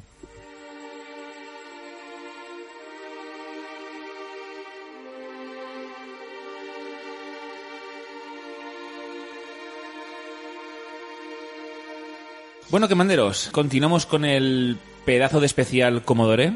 Eduardo Arancibia, Yo hoy, estoy flipando, ¿eh? Yo, hoy estás flipando tú, ¿eh? Claro, claro. Bueno, yo también. Yo estoy flipando porque yo, ya te digo, yo Commodore 64 para mí era una cosa muy extraña de ver en, en aquella época, por, en- por lo menos en, en- en mi ambiente. Pero tú tienes, ¿no? Tienes... em, A ver, sí, pero yo Commodore 64 el primero lo tuve en el año 2008, probablemente. Lo que sí tengo desde... En eso sí que fui un aventajado fue en el tema de Amiga. Ahí sí que tuve suerte porque, bueno, yo venía de un ordenador MSX que lo tenía desde el año... finales del 84 y, y llega el momento en, en que bueno ya tengo que tengo que cambiar de ordenador ya quería algo más moderno y tal y entonces me emperré con un Atari 1040 ST yo quería un Atari 1040 porque eso era un era un bicho y lo tenía un amiguete y yo lo veía con sus gráficos en 3D y los- el colorido y tal y el sonido que tenía el Atari 1040 y tal y flipaba no y nada, pues yo me emperré en mi Atari 1040 y lo daba por hecho que lo iba a tener y tal, igual, eh, falsifiqué las notas, lo típico para conseguir el ordenador, ¿no? Madre mía. Y, y- y llega el momento de recibir el ordenador en la casa y me aparece una cosa y una amiga y digo, pero esto qué, qué mierda es esto de una amiga? ¿Qué, qué- Una amiga. qué una amiga, esto Commodore, encima Commodore, pero esto que es un Commodore 64 ah, chato, ¿qué, qué, qué es esto? Y entonces me cuenta mi padre eh, la historia de por qué había decidido comprar una amiga, ¿no? Y es que resulta que se va al corte inglés, el hombre, eh, con su desconocimiento informático total, ¿no? Él, bueno, pues eh, es lo que yo le decía, ¿no? Básicamente. Pero lo coge el vendedor del corte inglés y le pone la amiga. Y le empieza a comer la bola. La amiga es mejor, que gásteselo en una amiga, y mire el monitor 1084 a color, y no sé qué, y el Atari es un monitor que no va a verlo en color, y lo- el niño le va a quitar la tele, y no sé qué, y con este... te- Total, que dice mi padre, ya, pero es que el niño quiere el 1040, al favor, sáquenme el 1040. Y en ese momento el astuto vendedor del corte inglés juega una última baza, que es enseñar las, cap- las capacidades de vídeo digitalizado que ya tenía la amiga, y le pone el vídeo de las tetas de Sabrina del Boy Boy Boys digital en el, de, de las campanas del 87. Y mi padre, ante tal vídeo, mm, tomó la sabia decisión de traerle a su hijo el, el Commodore Amiga, ¿no? Y, y fíjate dónde acabó la cosa, que, que gracias a eso, pues, pues eh, fui amiguero, ¿no? Y, y- y derivé, ¿no? A, lo que es el, el tema Amiga y al Workbench, la programación con Sprite, con Bobs y todo el rollo ese de la Amiga y que y yo aguanté muchos, muchos, muchos años disfrutando de él, ¿no? La gente ya eh, tenía, me enseñaba sus 286 ya potentes, sus tal, y yo nada, yo ya eh, hasta ya tener un 386 ya potente aguanté aguanté bastante, no menos 6 o 7 años con con ese Commodore, con ese Commodore Amiga y, y, bueno, esa es mi pequeña mi pequeña anécdota personal, ¿no? De cómo me llegó el el cacharro ese gracias a las tetas de Sabrina. Vaya tela. La Sabrina, cuánto daño ha hecho, madre mía. Sí, sí, sí. No, no, pero por aquella época era muy, muy común el, el vender el Amiga, incluso en las ferias, ¿no? Que de, de y demás se hacían eventos brutales con la exposición de la Amiga y, y sobre todo con música en directo e, y imagen, jugando con la imagen en directo en, en el Commodore Amiga. O sea, de hecho hay ferias de, no sé si fue en el Simo o en la, la que se hizo en Barcelona, que no me recuerdo el nombre ahora cómo era la feria. Se me dio el nombre pero bueno, la, la, la otra feria que hubo en Barcelona y, y, que se hacían verdaderas bestialidades, claro, eso llamaba muchísima atención comparado con las los ordenadores de la época, con los precios y demás, y veían esos gráficos y esos sonidos y deslumbraba por encima de los demás. Y la gente, lógicamente, a, a saco, a saco. Sí, sí, sí. No, no era normal lo de esa máquina. Y de, de hecho es una máquina que no, no, no inventa eh, Commodore, ¿no? Como Commodore la, la compra. Sí, básicamente, podría decir así. Ahí está el padre, ¿no? Jay Miner, que fue el precursor de, de la amiga, que, bueno, se cruzó la empresa en un momento dado, eh, la adquirió y adquirió el conocimiento y nació lo que, eh, lo que fue Amiga. De hecho, el nombre es, es Commodore Amiga, aunque después mucha gente lo reconoce solo como Amiga, pero realmente es Commodore Amiga. Jack eh, el terminal ya no está en la empresa. No, Jack lo dejó en el 84. Jack desapareció en el 84, tuvo ya sus rifirrafes, hubo desacuerdos uh, en, en, la empresa y eh, entonces en ese momento ya creo que fue a parar a Atari, incluso intentó comprar en un momento a, la compró, a, Pro.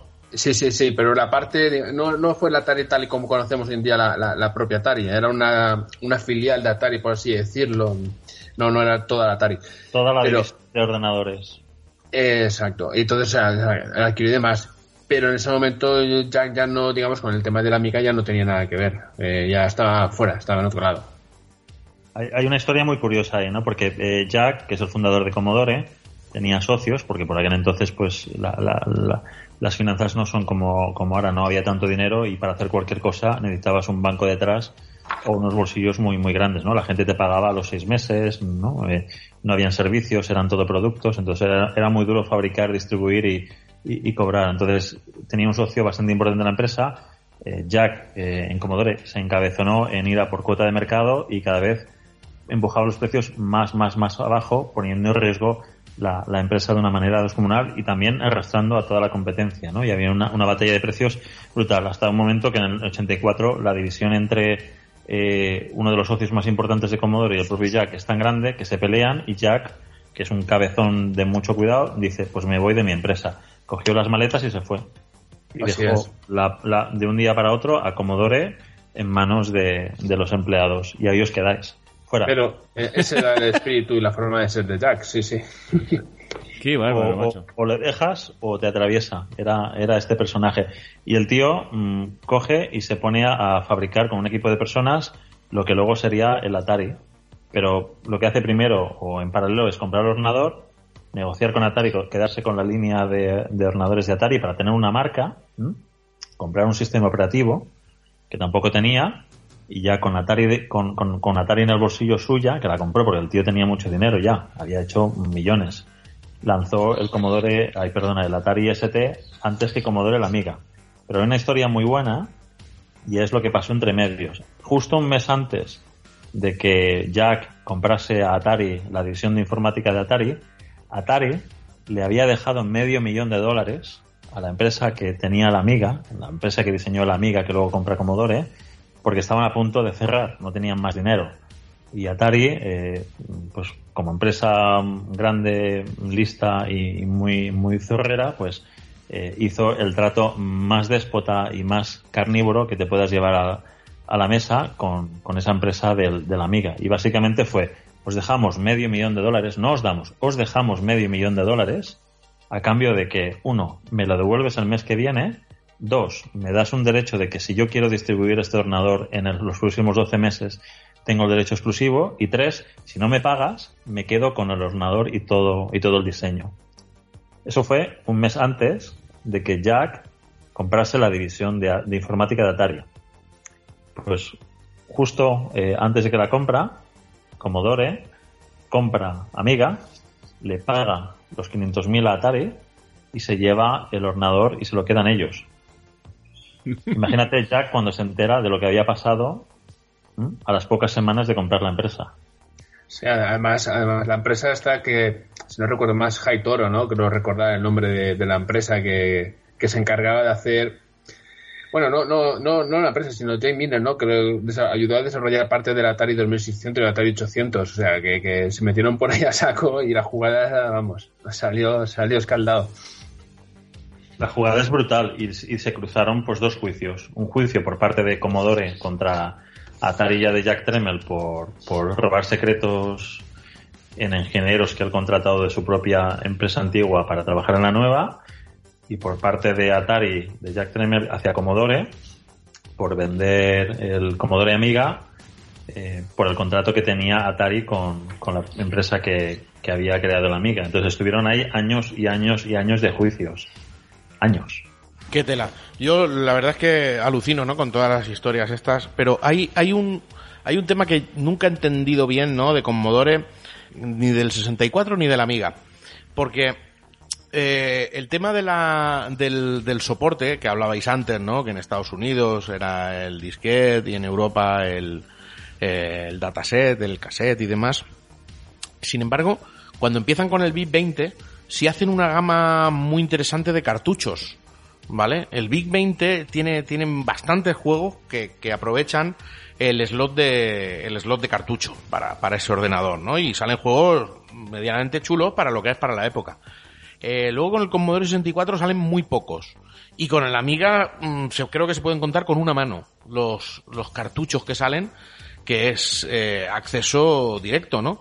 Eh, eh, sin embargo, al mismo tiempo, eh, pues las consolas, y los MSX y otros ordenadores y demás sí que aprovechaban la tecnología, ¿no? De, de- de- de usar cartuchos de circuitería propia y de, y de, y de ROMs, eh, o de PROMs o de EPROMs, con, con, con la información grabada, ¿no? Eh, dentro de la- del mismo.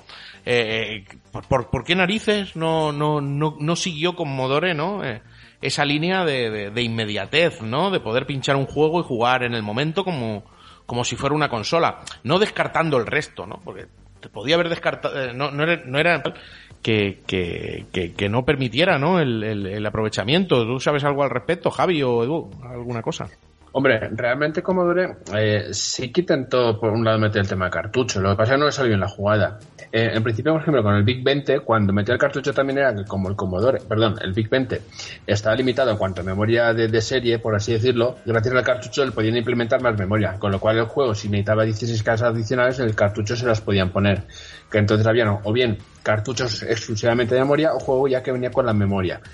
Luego, por otro lado, eh, como en el 64, eh, en este caso, eh, con el tema de cartuchos, ahí hay bastantes. Pasa que no, a lo mejor no es tanto lo que había, pero incluso, aunque esto ya fue a posterior, en el año 90, intentando competir con el tema de, de videoconsolas y demás, aunque ya llegaba tarde, Commodore sacó lo que era el GS, la- la- eh, lo que era una especie de un Commodore 64, básicamente, Sí, ¿vale? sí, es era el que te ha faltado. una consola. Te ha faltado comentarlo antes, sí, sí, perdona. Exacto, se me ha olvidado antes decir que era una consola muy, eh, pues, un Commodore 64, digamos, sin teclado ni nada, que permitía jugar, pero está, digamos, muy capado, ¿vale? Entonces, primero llegaba ya tarde, llegaba con 8 bits, cuando ya estábamos por encima de los 8 bits, ya eran 16, está incluso la, la CD32 que está ya de aquí unos años iba a salir con 32 bits, entonces, digamos que no supo entrar en ese mercado y en esa competencia.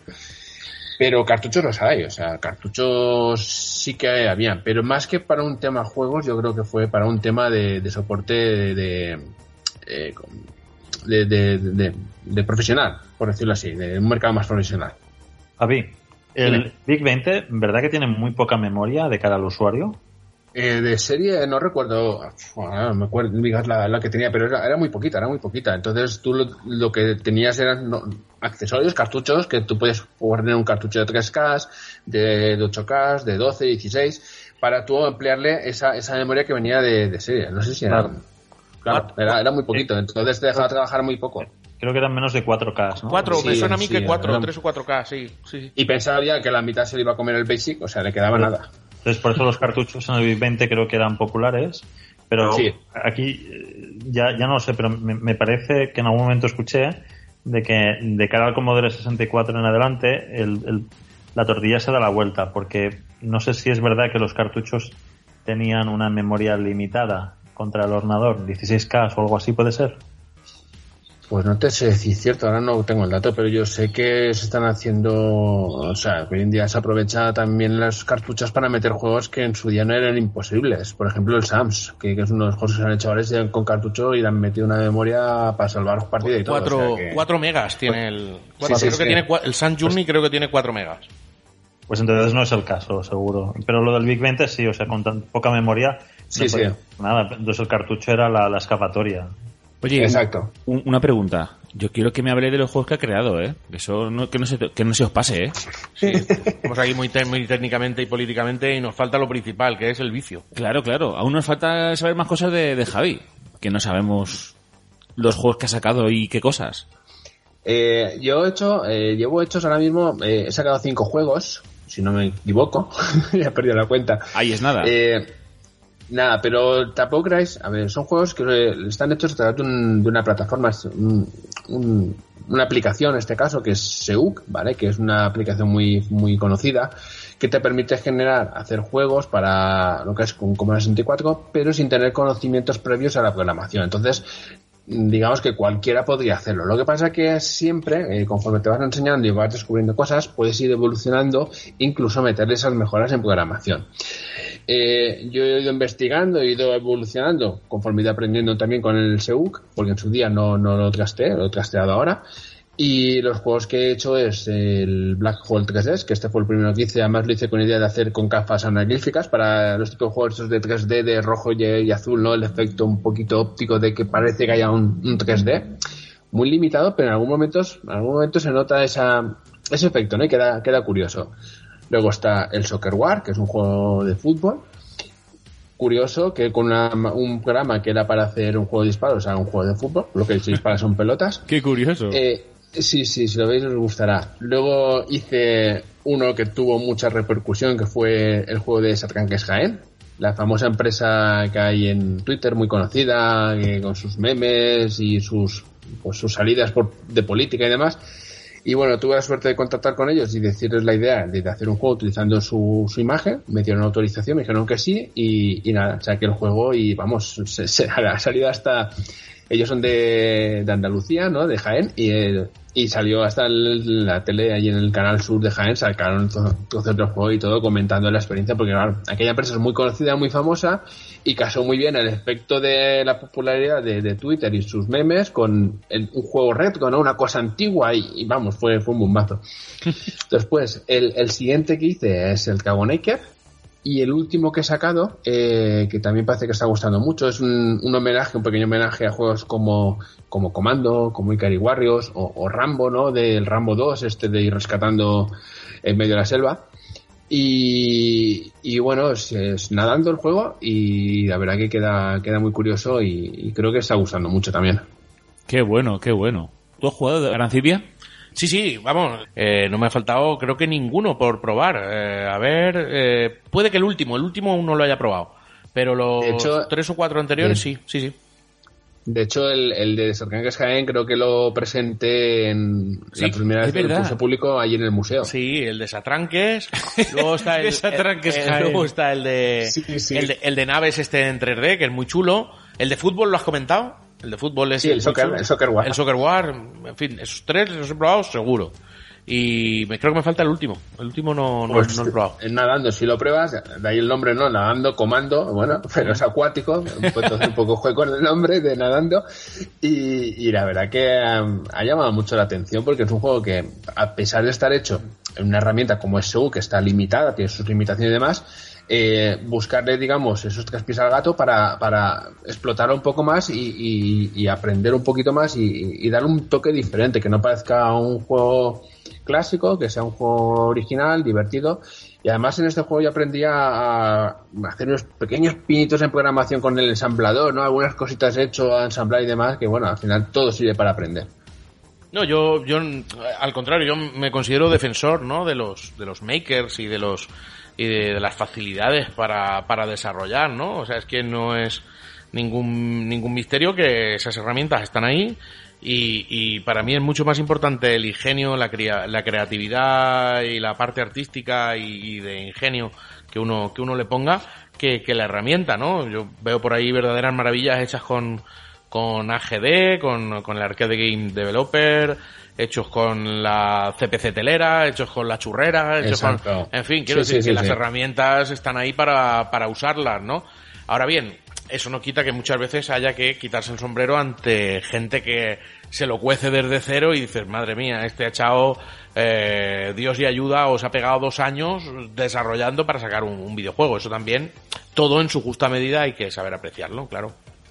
Sí, no, al final un poquito de aprender y, lo que dices tú, buscarle ese ingenio ¿no? y esa originalidad que a veces, que la limitación es lo que a veces te hace. Al tener una limitación es lo que te, te exprime a, a superar esa limitación de otra forma. Si no podemos dar más memoria, no podemos jugar a meterle, no sé, más gráficos porque no lo permite o no le permite otro tipo, otro tipo de jugabilidad, pues vamos a ver cómo podemos darle la vuelta a, a eso para que cambie un poco la forma de verlo. Y, y o nadando, por ejemplo, ya os digo, yo lo hice cuando estábamos todos confinados, pues la forma de salir, de expandir la cabeza, ¿no? Y decir, vamos a dejar de pensar en esto un poco, pues fue empezar a desarrollar este juego y ahí ya he quedado. Dentro del panorama actual hay, hay juegazos, ¿no? Eh, De Commodore 64, de- dentro del homebrew actual. Eh, pero bueno, hay unos clásicos, ¿no? Que, cada uno tenemos los nuestros de Commodore 64. Yo, a ver, me, me he pensado y repensado mucho los míos, ¿vale? Para, para contarlos hoy. Eh, no, no, no en Amiga, porque eh, en Amiga es un mundo tan amplio, ¿no? Que tendría que tendría no tendría mis 5 o 10, eh, tendría mis mis 20, ¿no? Por lo menos para mí. Porque desde luego hay gente que me dirá, no, pues oye, Commodore 64 tiene muchos más juegos. Sí, efectivamente, tienen, puede que tenga más juegos, pero eh, la Amiga yo lo viví, lo viví mucho más, ¿no? Entonces, ¿cuáles, cuáles serían tus, yo qué sé, tus 3, 5, 7 juegos mm, clásicos, ¿no? Que para ti son, son eh, son los juegos que, no pueden faltar en ninguna lista, ¿no? Tuyo, no, no me refiero para la que me diga, no, este porque los mejores gráficos, no, no. Los que para ti son imprescindibles, ¿no? En, un Commodore 64. Uf, difícil, porque tengo algunos, a lo mejor les tengo la, la selección mejor también por el cariño, porque los he jugado o, o porque en su momento, en su época, yo les, les tuve, los, fueron los que tuve y, los que más horas les dediqué a jugar y los que más me, me llenaron. Pero es que el catálogo de Commodore, como has dicho, es muchísimo, ¿no? Es que creo que a día de hoy habrá más de 27.000 juegos en, en el catálogo de Commodore 64. O sea, es una burrada lo que se está haciendo, tanto los clásicos como lo que se hace hoy en día. O sea, es, es exagerado. Y por nombrar clásicos, porque después ya hablaremos de, los actuales, que, que, que es un no parar. Yo, por ejemplo, eh, digamos, dentro de, los juegos así, que creo que hay que tenerlo dentro de la librería de los de Commodore, en un- y de los primeros, digamos, cuando el inicio de Commodore, cuando todavía no se sabía explotar al 100% la máquina, uno de los mejores juegos que hay es el de Misión Imposible, o Impossible Mission, ¿no? De que, que bueno, fue de los primeros juegos que además utilizaba eh, el efecto de la voz en, en el juego, cuando hasta ahora no lo había. Y además era un juego que tenías un, un tiempo para jugar, tenías seis horas para descubrir lo que era el puzzle de, dentro del juego.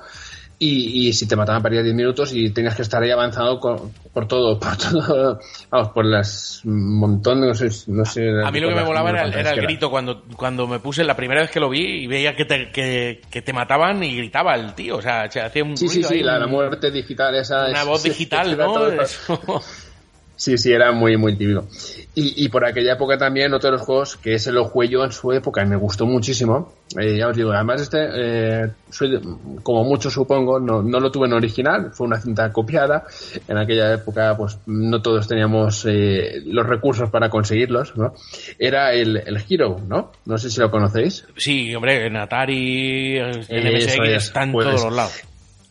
Eh, el giro que para mí es el, el- el- a mí me encantaba el, tema de- del, del personaje con el tema de la mochila el jetpack enganchar la espalda ir rescatando ir destrozando por dentro la mina y, volando. A mí me gustaba muchísimo y además que no sé le tengo cariño por ser uno de esos primeros juegos en los que llegó. Y otro de los que le tengo también mucho cariño que mm, aunque es un juego muy conocido y existen en todas las plataformas consolas y eh, ordenadores etcétera eh, yo creo que en aquella época fue de las mejores conversiones que se hicieron a un ordenador de, de 8 bits. Y en este caso es del Bule Bule. Yo creo que es de los mejorcitos. Con la música ahí en el Commodore 64 sonaba como ninguno. Ya os digo que era como ninguno. Y además está muy, muy, muy bien hecho. Y yo le tengo cariño porque jugaba mucho pues con mi hermano.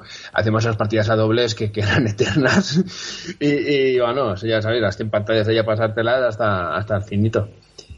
Y no sé, es que podríamos estar nombrando, por ejemplo, Turrican también, un clasicazo de, de Commodore y, y otro de los que tengo mucho cariño, el Creatures. No sé si lo habéis conocido, Creatures, que es un juego muy colorido, que Commodore tenía dos extremos, juegos que parecían al principio esos gráficos que nos veían trabajados y con la evolución que se supo explotar mucho más el, tema de Commodore y la jugabilidad y demás, eh, pues juegos como Creatures eran, eran bellezas, o sea, eran coloridos, eran vistosos, eran una plataforma de, de un montón de acción y realmente gustaban mucho. No sé, es que si queréis sigo, pero aquí Sí, sí, esto eh, sería no para... Eduardo Arancibia, me recuerda a ti hablando de, de MSX, ¿eh? Se le pone la venilla y empieza a soltar y, y no para. Pero a mí me interesa, la verdad es que saber cuáles son los que fueron cada uno de... Yo le daría un poquito de paso a Eduardo Cruz, que está ahí y no sé si... Aquí atentísimos y pegando toda la atención posible a lo que estás comentando. Tú también tienes eh, juegos...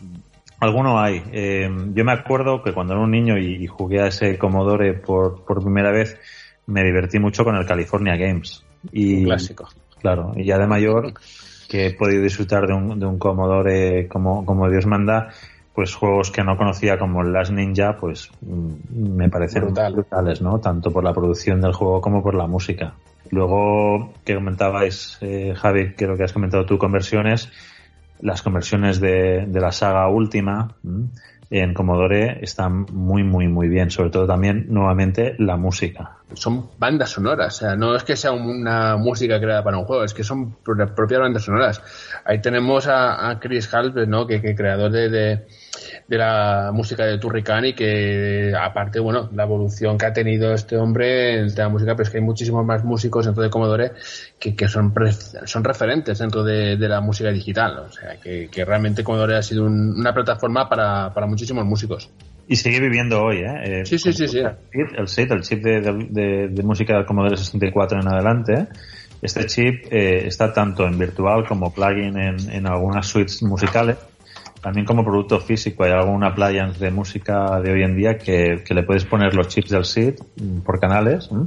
y lo puedes usar dentro de tus producciones musicales. Y, es, ¿no? y hay grupos que lo hacen hoy en día, lo están usando para sus composiciones de música. ¡Sion, escuchadme! Lo que muchos habéis oído es cierto. Las máquinas han reunido un ejército que en este momento está avanzando hacia nuestra ciudad. Nos han enviado ejércitos para destruirnos. Y después de 100 años de guerra, tengo presente lo más importante. ¡Aún estamos aquí! I have a pen. I have an apple. Uh, apple pen. I have a pen. I have pineapple. Pen, pineapple, apple pen.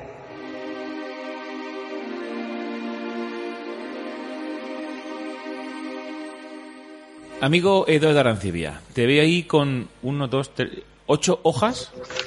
Como estamos aquí solos Ocho en el, hojas. como estamos aquí solos en el estudio, Tengo aquí ocho hojas porque ya- yo ya lo he dicho que eh, a mí el Commodore 64 me cae de mayor. Entonces, ¿qué has apuntado ahí? ¿Te pienso que eso son juegos o qué es eso? sí, sí, tengo aquí anotados los básicamente cuatro juegos que han mencionado ellos, que, que son, son indispensables, ¿no? ¿Cuatro juegos en ocho hojas? Sí, mira, tengo aquí, hablamos del Maniac Mansion. ¡Ostras, el ostras! Maniac, el Maniac Mansion eh, fue, fue, fue el de lo primero que sacaba Lucasfilm y, y ahí estaba Commodore, ¿no? Para, para moverlo. Que es una de las cosas que me da a mí mucha rabia, porque yo hasta que no me llegó el Amiga no, no pude acceder a los juegos de, de Lucas, ¿no?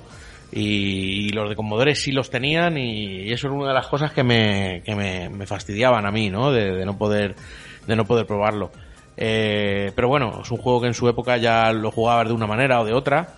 Pero hay uno que, que no pude probar hasta hace pocos años y que me parece un, un juegazo, que es el, el Uridium, que es un juego de naves con un scroll brutal. Es eh, de los mejores scroll que se pueden ver en un ordenador de 8 bits, ¿no? El desplazamiento es muy, muy suave, pero rápido al mismo tiempo y el fondo es un juego en el que vas sobrevolando naves, una nave enemiga muy grande, podríamos decirlo, ¿no? Un- una plataforma muy grande y en el que puedes echar horas y horas y horas y horas matando marcianos, ¿no? Yo te diría que quitando los Nemesis Gradius y demás y los Garudas y todo esto, pues puede estar entre mis cinco juegos de, de, 'em ups eh, eh, favoritos, ¿no? Es, es muy rápido el, el Uridium. Yo no sé si lo habréis probado vosotros y qué opinión os merece, pero para mí es, es una obra de arte, ¿no? Como está hecho ese juego. No, no, completamente de acuerdo. Además, el Uridium eh, es uno de los juegos que están incluidos en el Commodore, en el Maxi y en el Mini, ¿no? Estas ediciones que sacaron para remo- retomar un poquito lo que era el Commodore clásico. Y, y realmente es una, una maravilla de juego, es lo que dices tú. Además es muy, muy rápido. O sea, además los cambios de, de- de dirección, que son de izquierda a derecha y cambia todo el scroll de un lado hacia el otro lado, es, es, es una preciosidad. Y nos falta nuestro amigo Pera que nos diga cuál es su juego de Commodore. Es verdad. A ver, juegos 8 bits, eh, hablamos. eh, es que yo no lo tuve. Claro, tiene que ser Commodore, pero si te acuerdas, ¿eh? Uf, es que no, no, no. No llegué yo a jugar los ¿Y tus hermanos te acuerdas a que jugaban? Ah, no llegué, es que no lo tuvieron. Tuvieron el Big 20 y luego ya no tuvieron, pasaron al PC más tarde. O sea que el friki eras tú entonces. El friki era yo, entonces. Yo era de consolas, de Atari, de tal, entonces no, no viví directamente, ¿sabes? Como estoy viendo aquí, no, no lo caté al fondo. Vamos, Entonces que, no puedo vamos, decir juegos. No- que- no- sal- yo salté esa época. vamos, que puedes decir que estás aprendiendo aquí, hoy. Y claro, claro, sí, sí. Estoy aprendiendo. He dado cruz, ponlo al día, ¿eh? Sí, sí, Yo, tengo que hacer una clase. yo hago todo lo que puede y él me pone también al día de muchas cosas. Antes me ha, me ha enseñado un juego de, de Nintendo, de la primera, ¿eh? que no tenía ni idea, brutal. ¿Cuál? ¿Qué juego? Es eh, Journey to Silius. Que tiene. Habla, estamos hablando de la música del Turrican. Ujú. Y le dije, hombre, pues yo en la Nintendo 8 bits tenía un juego que tenía la música que era muy buena. Y, y actualmente ahora mucha gente como. El viaje a Silius. Viaje Silius. Journey to Silius. Y es realmente, técnicamente, el juego es muy bueno. Pero aparte, la música está considerada ahora, claro, teniendo internet.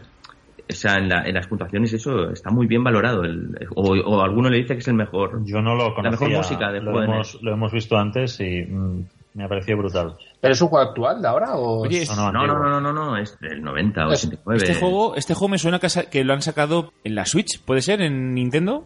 Es que me sonaba a mí algo de eso. Sí, sí, sí, sé sí. yo. Fue el primer juego que tuve de NES y, y- y realmente dije, hostia, la NES, qué, qué pasada. Bueno, pues no nos olvidemos que dentro de una NES hay un Commodore 64, Sí. que es la CPU, es la misma CPU. Sí. Pues sí, estoy comprobándolo Sí, y sí, este juego sí que está para jugarlo. Si tienes, la, si tienes el online de Switch, este juego viene, ¿eh? Oye, Michael, lo que he mencionado ahora, ¿eh? tú no te olvides que cuando estás ahí con tu Super Nintendo jugando al monete ese que tienes ahí del Donkey Kong, Qué bonito. ahí en el corazón de la Super Nintendo tienes un Commodore 64. Es la misma CPU prácticamente, extendida, y se la, se la licenció eh, la empresa de Commodore de chips a Nintendo. ¿En serio? Claro, Oye, yo creo que, yo quiero que me cuentes esa, esa historia, ¿eh? Eso me, me interesa a mí, ¿eh? Y seguro que a los Claro. comanderos también. Entonces, cuando tengas ahí unas competiciones entre los segueros y los Nintendos, ¿eh? ya sabes, eh, tú les dices, esto lleva un Commodore dentro. Oye, pero no solo, no solo de, de Commodore 64, me estaba acordando que como eh, Pera decía que sus hermanos tenían el Big 20, eh, me he acordado de un juego ahora mismo del Big 20 que me encantó, que es el Arcadia. No sé si alguno de vosotros os sonará, es un- una típica galería de tiro, un shooting, un- una galería, un shooting gallery, eh, en el que van bajando enemigos súper rápido, ¿no? Eh, parecido, una cosa parecida al Carnival, pero pero mucho más rápido y con enemigos que, que bajan y tal, una mezcla, ¿no? Entre, entre un, un juego de naves de disparos de toda la vida con, con, con galería de tiro, ¿no? No, no, no sé si sonará, pero sobre todo mola por la cantidad de efectos que, que produce. Ese lo tienen que haber jugado los hermanos de Pera.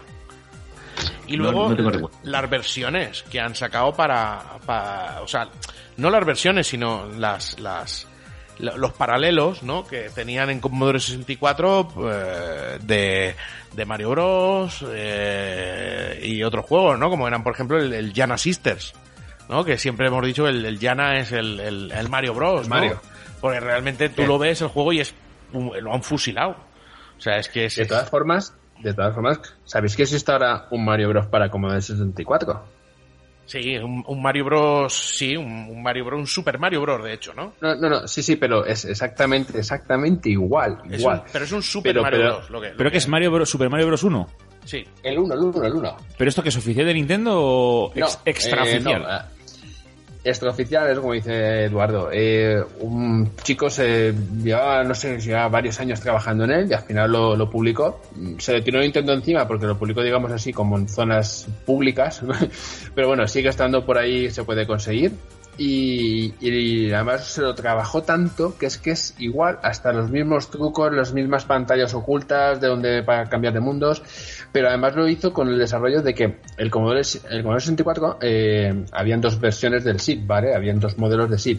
Pues permite utilizar los dos chips si los tenemos incorporados, o sea, con ahí una especie de adaptador que podemos poner los dos y utilizar, con lo cual subimos el nivel de, de calidad del sonido y es, es brutal, o sea, es una pasada. Qué bueno. Oye, Javi, yo tengo una pregunta que para ti que no me quiero olvidar. Y mm, estuve mirando tu, tu web y, y alguna entrevista que habías dado y mencionaste en algún sitio que habías llegado a hablar con gente de Commodore eh, vinculada a la distribución del ordenador en España, ¿es cierto? Sí, sí, he hablado. Eh, uno de ellos, por ejemplo, es Amigo Ibáñez, eh, que fue el director técnico de, de Commodore Amiga en España, que es comentando ante el tema de las ferias, que se hacían exposiciones en las ferias y demos, él era uno de los responsables de, llevarla a cabo. a, las ferias y eh, bueno, es uno de también hizo colaboraciones con la revista de am- como Amiga Wall y estas revistas de la época y incluso llegué a contactar pero no tenía la suerte de que ese contacto fraguara en algo que, que fuera más que es con el que fuera el director de microelectrónica y control y bueno lo intenté no, no hubo forma pero bueno, también, también hablé con él e incluso me llegó a pasar la primera publicidad que se hizo en España sobre Commodore PET y, y creo que no sé si la llegó a publicar en un sitio también y, realmente son datos curiosos. Qué bueno. Aparte, aparte otra gente que, que- que también ha tenido relación, ¿no? Pero digamos así como cargos fuertes dentro de, de la propia Commodore, estas dos personas son las más representativas. Buenísimo. Pues mira, yo la duda que tengo es la siguiente. En 1982 tienes un ordenador, que es el Commodore 64, adelantado a su tiempo. Unas capacidades únicas, brutales, con una integración vertical brutal, sus propios chips y no chips genéricos, cosas como el SID, el sonido o el propio chip de vídeo, ¿no? El Big 2 que lleva el, el, el, el- Commodore 64. Y lo tienes años antes de que aparezcan eh, los plastas del MSX o aparezca el, y, y evidentemente pues dejando a la altura del betún al Spectrum, pero con una diferencia brutal. ¿Qué es lo que pasa en España para que el Commodore eh, sea el último ordenador en ventas de 8 bits? ¿Qué sucede? Eh, mm, sinceramente, yo creo que es un poco un cúmulo de muchas cosas, pero realmente mm, sí que se han vendido y muchísimas unidades. Eh, hice un estudio, además lo publiqué en la web, ¿no? También hablando sobre el tema de ventas de Commodore, no solo el 64, sino de toda, de toda la gama. Y había un volumen muy alto, o sea, había una línea de distribución muy fuerte también. Lo que pasa también que, que el tema de Commodore, por ejemplo, habían acciones que a lo mejor no, no fueron tan eh, o no llegaban a tanto público porque a lo mejor fueron por ejemplo ca- campañas en, eh, a través de bancos de meter plazos fijos para conseguir el Commodore o, ofertas que a lo mejor no eran tan no sé tan visibles como por ejemplo el tema Spectrum. También es verdad que con el tema de, estos sistemas como Spectrum se decía que programar con el ZX80 resultaba mucho más fácil y más rápido que programar para el C64 Hoy en día no es, difícil, visto lo visto lo que se hace, pero en aquella época aquí en España los desarrolladores que habían pues optaron más por una línea que fue también la línea del ZX que en un principio era más económica que el Spectrum, perdón, que el Commodore, pero que al fin y al cabo en la evolución del tiempo al final, ya te digo, los, los Commodore se pusieron a, a baratísimos de precio y la evolución está ahí, que en los primeros sí, cuando sale algo al mercado es muy caro, ¿vale? Salió en las 100.000 pesetas, pero es que cuando forme, fue evolucionando el precio, bajaron al año siguiente ya a la mitad y a los otros años ya estaban en los 26.000 pesetas, o sea que realmente incluso 22.000 pesetas no llegó a venderse el Commodore, o sea que no fue un precio económico, pero yo creo que fue un precio de pues es un precio, un tema de, a lo mejor de, de contactos, de la gente lo que había conseguido, lo que tenía, pero y pues eso, la economía manda al fin y al cabo.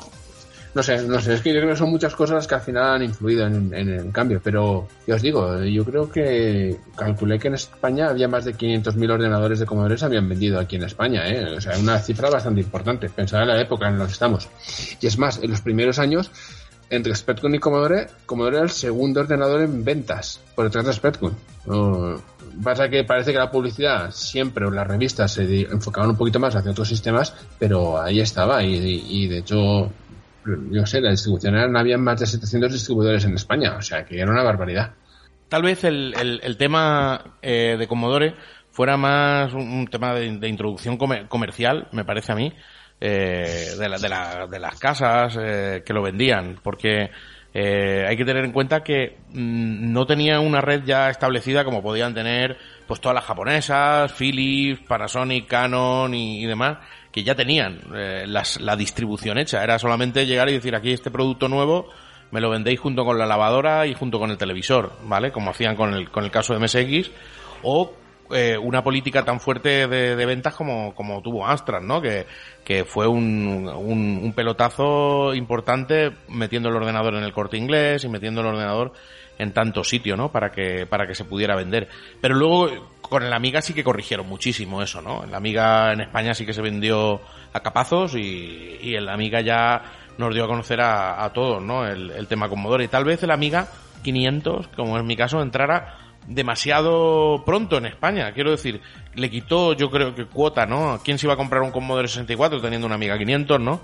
Eh, cuando yo, el, Sí. el mío llega en el año, mi amiga llega en el año 89.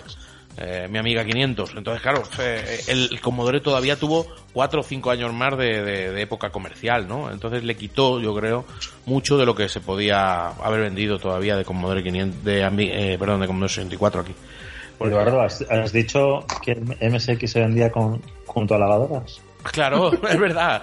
Sí, sí, a mí me ha pasado muchísimo. Es un caso muy curioso que yo llegue a casa de alguien y diga, coño, ¿tienes ahí un MSX? Y me digan, no, esto es un, esto es un, esto es un Fujitsu que lo vendieron junto con la, o esto es un Canon o un tal que lo vendieron junto con la lavadora o y la tele esa de ahí. ¿Cómo? Y Claro, no saben eh, ni qué es un MSX. Un, elect- un electrodoméstico. Claro, eso no, eso es un electrodoméstico, un- es un- una consola de juegos que teníamos ahí y tal, por el desconocimiento, ¿no? La, la- la escasa introducción eh, cultural, ¿no? Que hubo de la, de la parte japonesa, ¿no? En, en esa parte, en, del, del, del mercado casero. Eh, sin embargo, en, eh, otros lo hicieron mucho mejor, ¿no? Los Spectrum y los Astra, en ese aspecto, eran un- una cosa muy diferenciable. El problema de MSX es que como hay más de 500 modelos de, una, de un mismo Pero- ordenador, Pero, ¿cómo puede ser eso? Claro, Qui- es- 500 modelos Sí, diferentes. porque hay 122 fabricantes diferentes. Entonces, claro, eh, si tú te pones a contar solo fabricantes, Daewoo, no sé qué, Fujitsu, Lleno, en fin, es como prácticamente eh, es, es infinito. Entonces, claro, al haber 122 fabricantes diferentes, es muy poco identificable el ordenador. Tú tienes un Philips o tienes un, un Sony. ¿Tú o- ¿Cuántos tienes? ¿Los tienes todos o no? no, hombre, no. ¿Cómo voy a Pues casi, casi. ¿Cuántos- No, cuántos MSX Hoy, estamos a Commodores. A Commodores tengo un Commodore PET 3008. Empezando por la historia, tengo un PET 3008, tengo un PET 3016, tengo un Big 20, tengo dos Commodore 64 modelo A de tipo panera, tengo un Commodore 64B, que es el plano, ¿verdad, Javi? El B. Y luego, y luego tengo un Commodore 64G, que es igual al panera, pero en blanco, como si fuera un Big 20. Y luego tengo un, Ese- Com- un Commodore 128 eh, y luego ya la gama de Amiga, que me faltan un par de modelos de la gama de Amiga. ¿A qué hora has dicho que quedamos?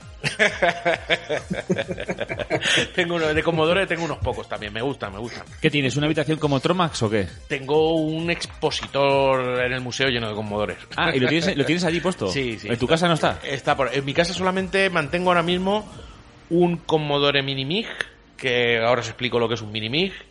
Eh, tengo un Amiga 500 ampliado y tengo un... Bueno, y luego lo que tengo es la... Es un FPGA más moderno, ¿no? Un, ¿Cómo se llama esto? Es un, un, un MIST y una cosa de estas. Pero el Mini MIG es, es algo muy curioso porque es el, lo hablamos ya, es el decano de las FPGAs, ¿no? O uno de los decanos de las FPGAs dedicadas a, a, a implementación de núcleos, ¿no? Y, y prácticamente la implementación de, de núcleos en FPGA moderna parte de la Amiga 500, ¿no? Es, el decano de, ¿Por qué? Porque la gente quería jugar a la Amiga 500 y seguía muy vivo y muy, y muy presente el sistema y, y Amiga 500 ya se hacía engorroso, tener que arrancarlo, que no sé qué, que no sé cuánto. Bueno, pues eh, yo, yo, me atrevería a decir que es de lo primero, muy mucho antes a MSX y a, Spectrum y a todos estos otros sistemas que se han, que se han implementado en, en FPGA, sí. De ahí, de ahí parte el, el núcleo Minimig, que además eh, todo lo que hay ahora de Mist, Mister y demás y demás parten del, del núcleo Minimig que se hizo en, en aquellos años. Creo que estoy hablando del 2005 o 2006 de, de, de ese ordenador. Y sí, sí, en casa tengo siempre tengo por ahí algo. Algún De com- juguetillo, com- juguetillo. De Commodore siempre hay algo por casa. Y bueno, Javi, también Javi, una pregunta. Dime, dime. ¿Tú también tienes Dime, como dime. él? ¿También tienes ahí tanta maquinaria o qué? Tengo unas cuantas, pero no llego al nivel de él, creo yo. no, y aquí tengo, pues, eh, el 64, por supuesto. Luego tengo un Big 20. l- un PET tengo un 4032. Y luego tengo un 2001, pero este no funciona, pobrecito. Está en proceso de restauración. A ver si algún día logro que, que arranque. Y luego ya pasaría a la serie de los Amigas, ¿no? Amiga 500, Amiga 600 y un chiquitín que es un Amiga 3000. Hombre, Y- ese no lo tengo yo. Ese, ese ves, ya me estás poniendo goloso. Ya me está Por eso poniendo, ¿eh? dicho, dice una amiga lo he 3000, dice, y una amiga 3000. ¿eh? Y lo ha soltado así, la perlita, la perlita. Y yo, yo estoy aquí ya babeando, ¿eh? En- Babeando. en un segundo, en un segundo hay un charco me, ahí, me he ¿eh? puesto a babear, me he puesto nervioso y a babear. Claro, normal.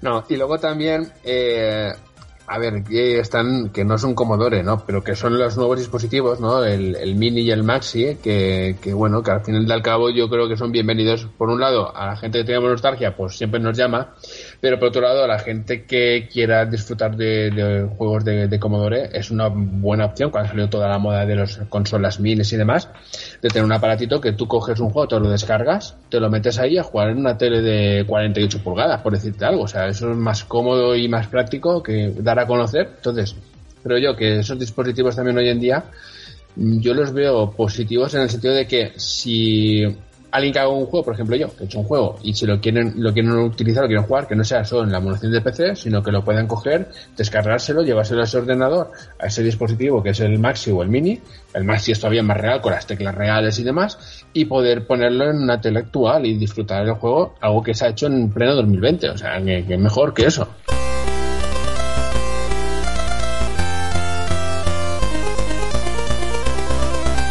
Mira, este ruido que estás oyendo aquí, ahora A ver si mismo, vas a- estoy a ver si haciendo- vas a romper la caja. Que está... Estoy haciendo un unboxing en este momento. No le pegues un meneos a la caja, del tío. micro, estoy haciendo un unboxing. Tengo aquí, es que tenía un mini aquí sin estrenar. ¿Te puedes acercar al micrófono, por Sin favor? estrenar todavía un Mini. Estoy aquí, estoy aquí, estoy estrenando un, un Commodore 64 mini. Esto es un, un unboxing. Aquí lo tengo, ¿ves? Con, pequeñito con sus teclas falsas. Pero esto, esto es de mentira. Es de mentira, sí. Pero, Pero esto, eso es como la está- NES Mini que salió en su momento. Es como la Es- NES Mini. Oye, pero, esto, esto es plasticoso y, de- y dice que se está hecho en Europa. Mira, mira, en Europa.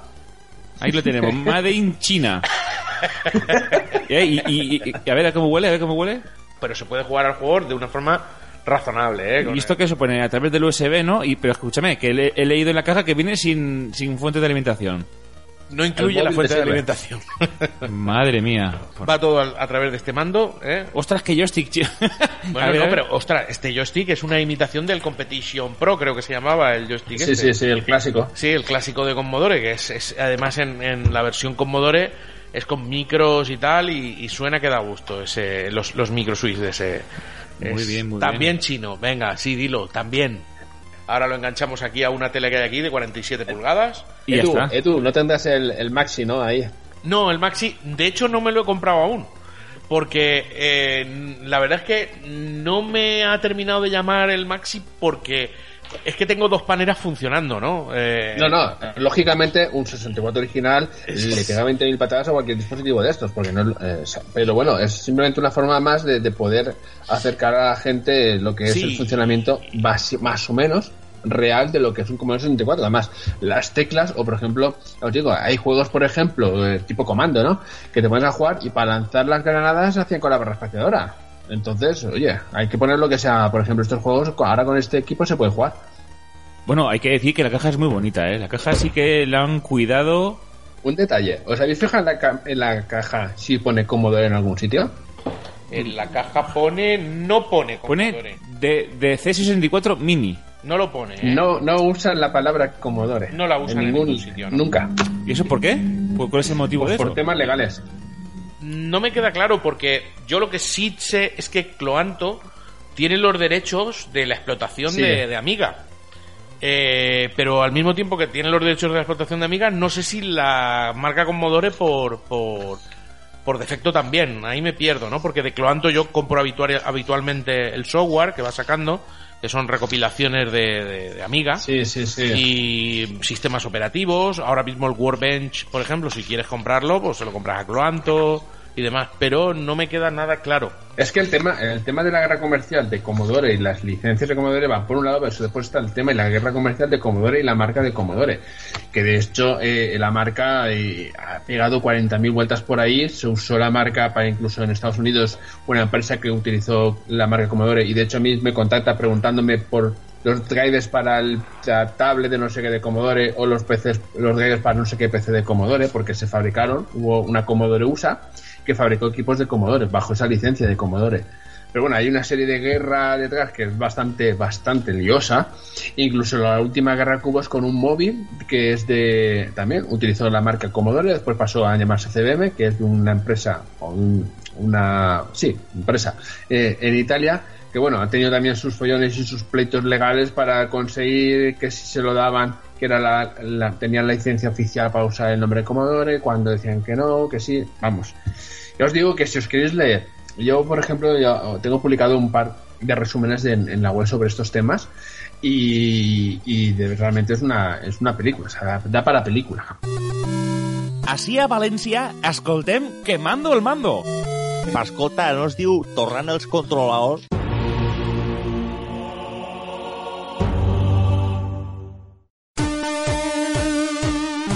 Bueno, continuamos. Nuestro amigo Eduardo Cruz dice, podemos hablar de las disqueteras, que esto da para otro tema.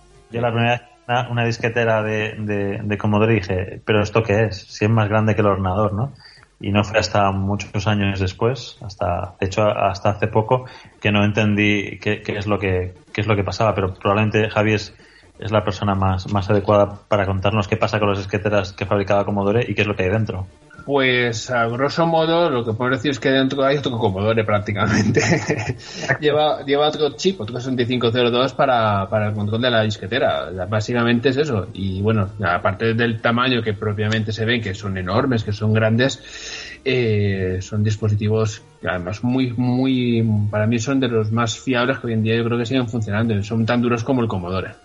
Eh, Sí, hombre, hay, también hay algunas pequeñas, ¿eh? O sea, yo aquí por poner un, un pero, ¿no? A todo el asunto. A Sí, ver, sí. eh, si hablamos eh, de, de series, la serie color panera oscuro, estamos hablando de la 1531, ¿puede 1540. ser? ¿Me- ¿O me equivoco? 1541. la 1541. 1541. Bien, esa 1541 es grande, efectivamente es muy grande, ¿no? Y eh, tengo una y que sigue funcionando perfecta, pero luego tengo una 1541 que es más a juego con el Commodore plano y no es tan grande, ¿eh? Es, es- es No, la más pequeñita. 1541-2, sí.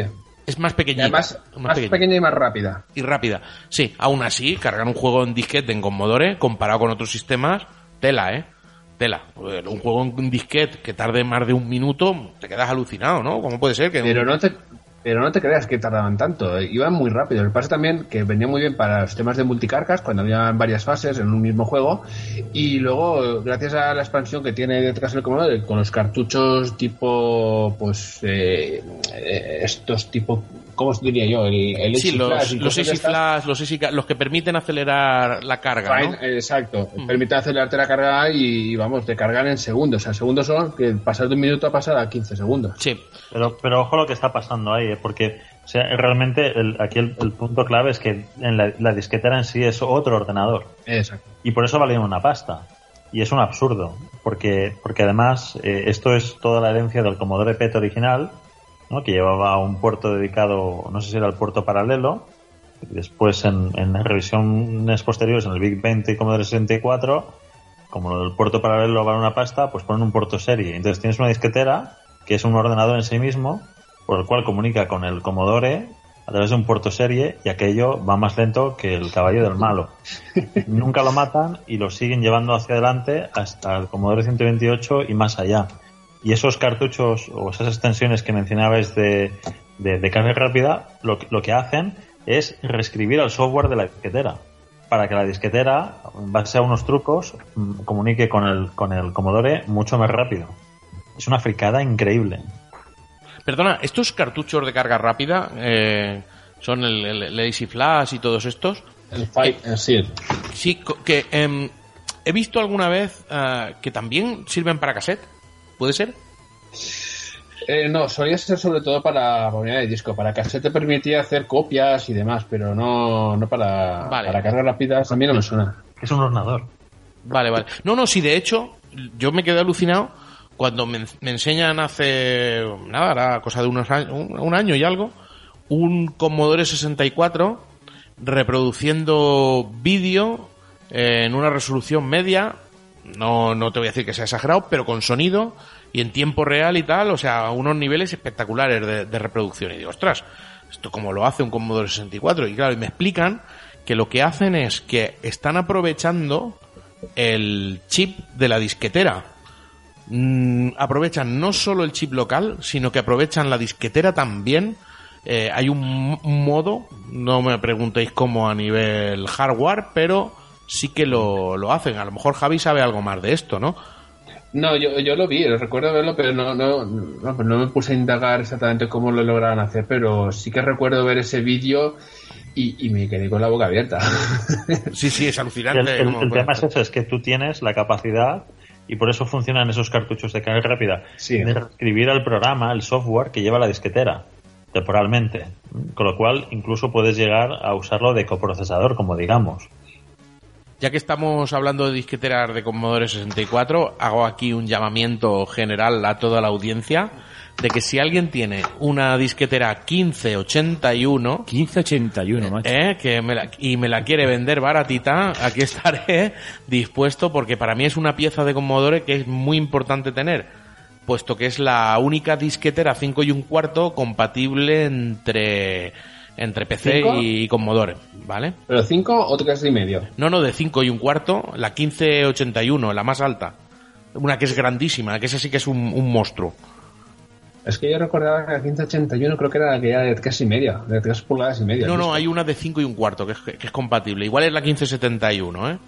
Igual es, una- Sí, igual sí, es creo que es la 15 otra. Igual es la 1571. Yo la que quiero es la de 5 y un cuarto compatible PC.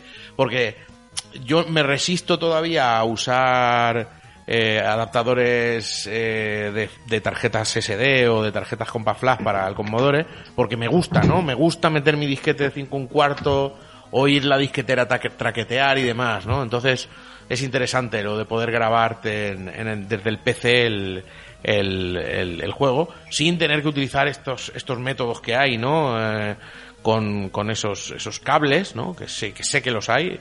El Ultimate, eso es como se llama el cable Ultimate, me parece que es eh, para la 1541, que te permite grabar disquetes desde el, desde el PC. Son disquetes especiales. Ujú. Pero por ejemplo, eso también lo puedes hacer con el Easy Flash, el cartucho, te permite grabarlo a una unidad de disco. Claro, pero en ese caso, ¿cómo le, tienes que tener una SD para que llegue el, el, el original y pasarlo al disco? O sea que al final acabas Sí, con CD software igual. en el PC y un cable de USB. Ah, vale, vale, te lo permite directo al Easy Flash también. Sí, o sea sí, que lo sí, que hace sí, es que el sí. Easy Flash te lo pasa al, al cartucho y luego ya tú con tu disquetera normal lo grabas.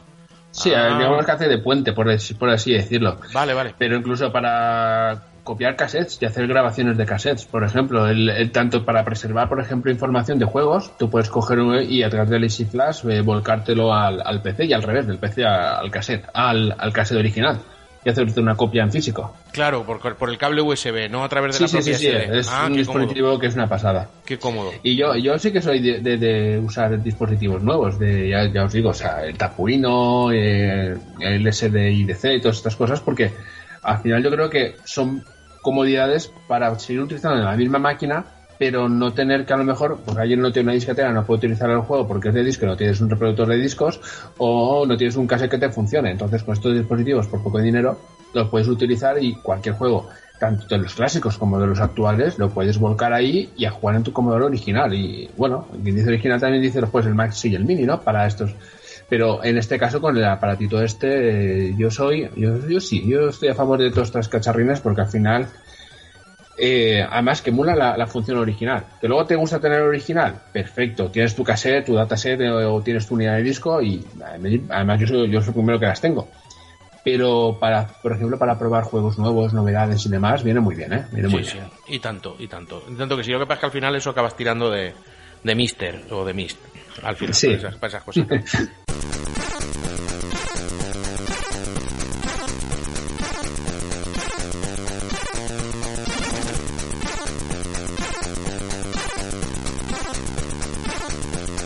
Desde ya digo, antes de meternos con el tema de los dos jueguecitos homebrew o tres jueguecitos homebrew que me gustaría recordar, es que el tema de Commodore 64 da para uno, para siete y para 20 programas, eh, pero la Amiga 500 da para otros muchos más, ¿no? Entonces, bueno, pues a mí me gustaría en un futuro a- atacar el tema Amiga 500, pero, pero desde una perspectiva igual, histórica, empezando desde el principio un poco y, demás.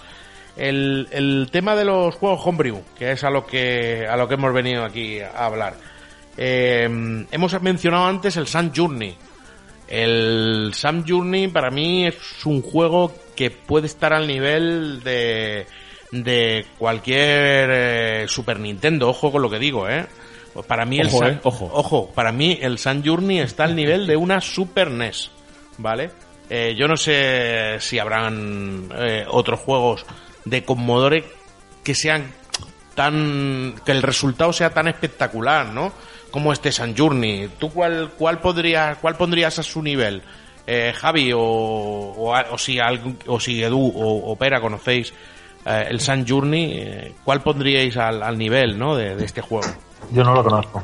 Para muchos de, la- de los usuarios de Commodore es el santo santo grial, de, o sea, santo grial no, o sea, es el mejor juego para muchos que se ha podido hacer en Commodore. O sea, han exprimido la máquina como, como nadie, han sabido hacerlo y, y realmente es brutal la calidad que tiene. Los gráficos, los scrolls, los movimientos. Y es un juego de plataformas, pero está tan bien hecho que es lo que dice. O sea, podría estar al nivel de una, de una Super Nintendo. De hecho, se ha querido hacer ahora hace poco. Se está trabajando en hacer el port, si no sé si han acabado ya, del port de Commodore 64 a la NES. Pero ve la versión de NES y es que da pena. O sea, para mí me da pena verla. O sea, me pierden muchísimo. O sea, realmente es brutal como, como está este juego. Y, y ya hoy en día por suerte se están haciendo juegos, no sé si al nivel de este, porque, pero sí que con una evolución y una calidad muy, muy, muy alta. Hombre, Es que estamos hablando de que, de que la, la- esta versión de Sun Journey eh, está entre comillas, y como le gusta decir a nuestro amigo Forcen, está dopado, ¿vale? Porque tú cuando Sí. juegas al Sun Journey sale, sale con, sale con 4 megas, ¿no? Para, para poder soportar, me imagino que será para los 4 megas no es programación, son los mapas de bits que se almacenan y memoria adicional, ¿vale? Y además eh, la posibilidad de salvar partida directamente en el propio cartucho. Que ya creo que lo Oye, Eduardo, acabamos de ver aquí en, en YouTube, madre mía, qué pedazo de juego, qué scroll tiene eso y vaya música. ¿Esto has dicho que está en cartucho? Sí, sí, es Sí, un cartucho. solo cartucho. Un Muy ¿Se puede recomendable, ¿eh? ¿Todavía? Se puede comprar. Sí, sí, se puede conseguir todavía. Sabemos- Creo que todavía hay, pero además salió que fue el récord de ventas de unidades. No sé si se han vendido. Igual digo una barbaridad, ¿eh? Pero me suena que dijeron 2.000 unidades vendidas de este juego, ¿eh? Pues y, salió, vender 2001, ya te lo digo. y, y salió y salió un precio vamos que no era un juego de 30 euros eh yo os digo yo que no sé si fueron bueno, caro. no recuerdo el precio ahora Es caro, es caro. Es caro. pero claro saben que lo venden caro y saben el trabajo que tiene ahí detrás y, y saben que lo vale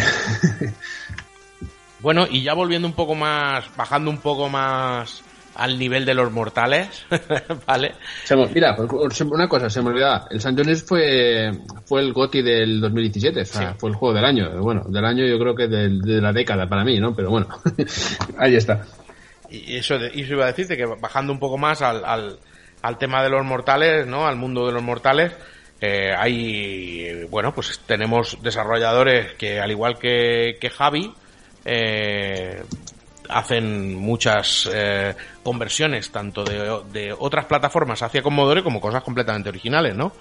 Eh, por ejemplo, a mí me gustó mucho el Mazinger Z, que salió con, con gráficos de, de nuestro amigo Errazkin y con y con música de Grisor, Ya lo comentaste una vez aquí, ¿eh? el Mazinger Z. Sí. Me, me gusta mucho porque suena muy bonito el, el tema de Mazinger en el SID.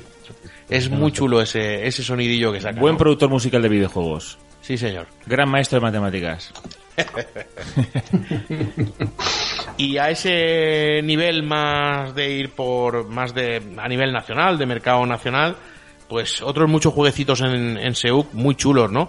Incluso hasta con han sacado cosas con editor de pinball, eh, con no sé se llama Pinball Dreams o Pinball sí sí es un maker como un se maker, un maker como Seuk, pero pero en plan edit- para editar mesas de pinballs eh, para Commodore 64 que también es muy chulo y, y bueno mientras eh, se sigan haciendo cositas de este tipo pues seguirá habiendo afición no lo importante como se suele decir es mientras haya nuevo software pues la máquina no, no muere De hecho, aquí en España, hay gente que se está dedicando a sacar juegos son, por ejemplo, Sputnik World, que es un grupo que, que bueno, va, es un grupo muy diverso que hace muchísimos juegos de desarrollo. Si buscáis, veréis toda la, evolución que tiene.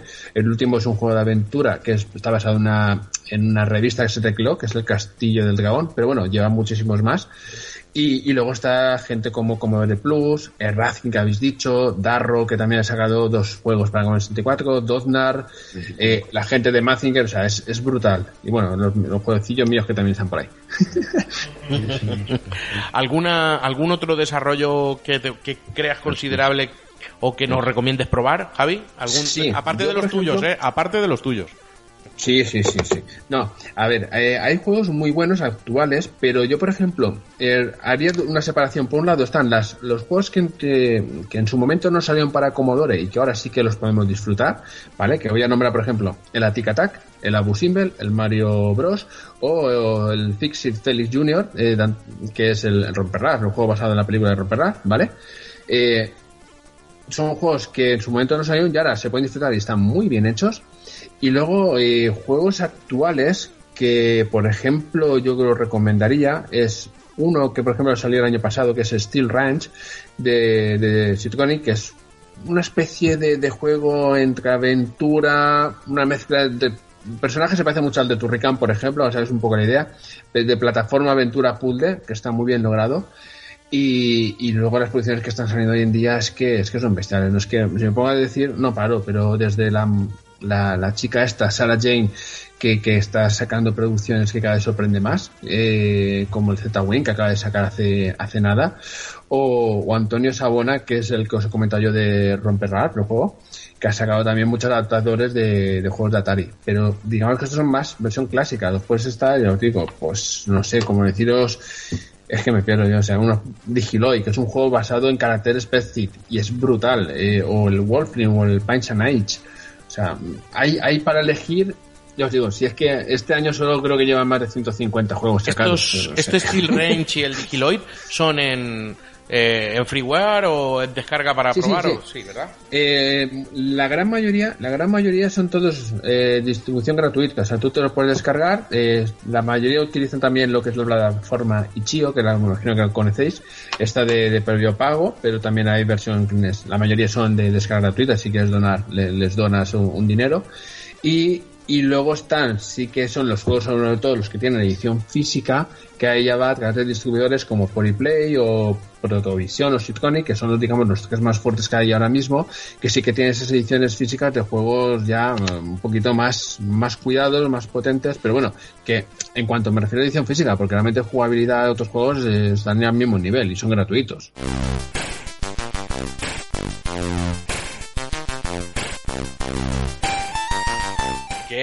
Fuerte el tema con Modore, ¿eh? Y la verdad es que da, da sensación de que estamos rascando solo la capa de más arriba, ¿no?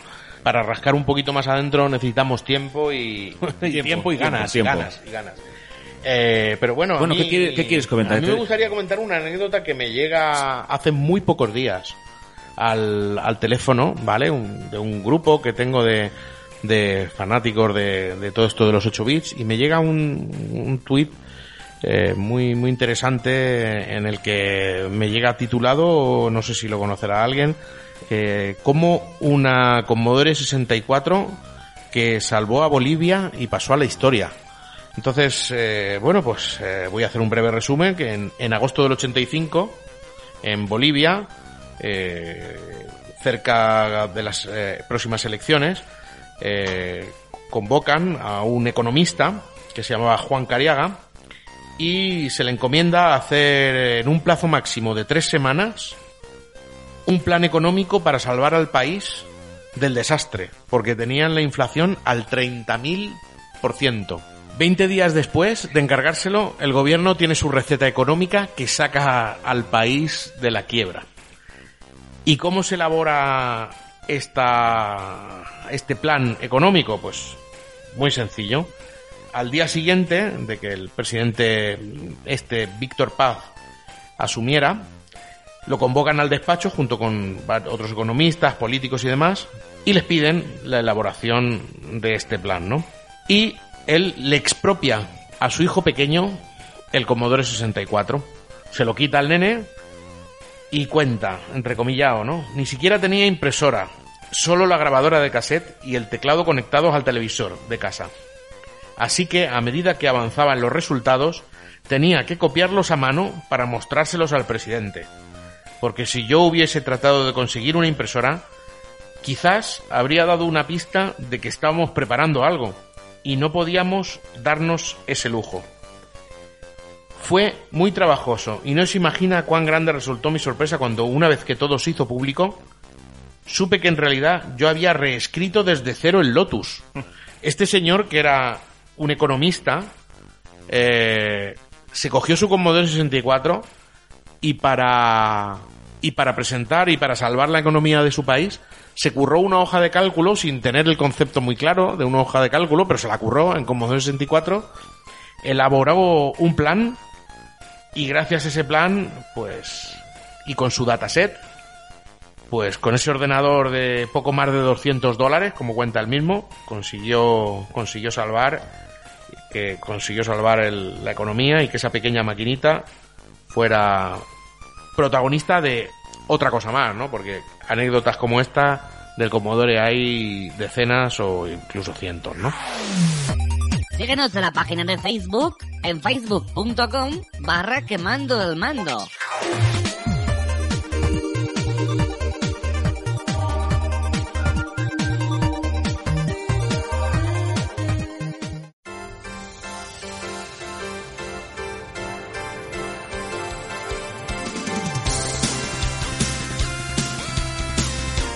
Eduardo Cruz, hoy te has empapado bastante de Commodore, oye, ¿eh?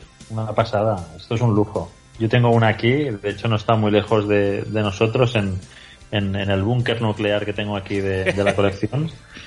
Y también tengo una Amiga 1200, que es otra joya y como ha dicho antes Eduardo, merece el Amiga otro programa aparte. El siguiente que hagamos era de eso, ¿eh? Queda hecho. Venga, estamos en el descuento.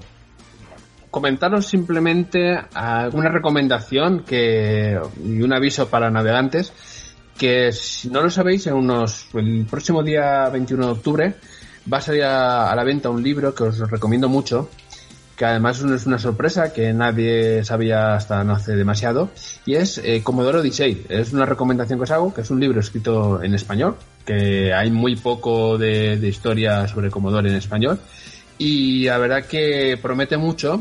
Yo he tenido la suerte de, verlo ya y os puedo decir que os va a encantar. Además, es un repaso muy completo sobre, sobre la historia de Commodore, pero con un punto de vista muy, muy original que creo que os va a gustar y, y lo recomiendo que, le echéis un ojo ahora cuando salga, porque creo que es de, vamos, a todo amante de Commodore, incluso que no sea de Commodore y quiera conocer la, la- historia que hay detrás, pues para, para tenerlo en, en la biblioteca de casa. Oye, pues lo tenemos en cuenta, ¿eh?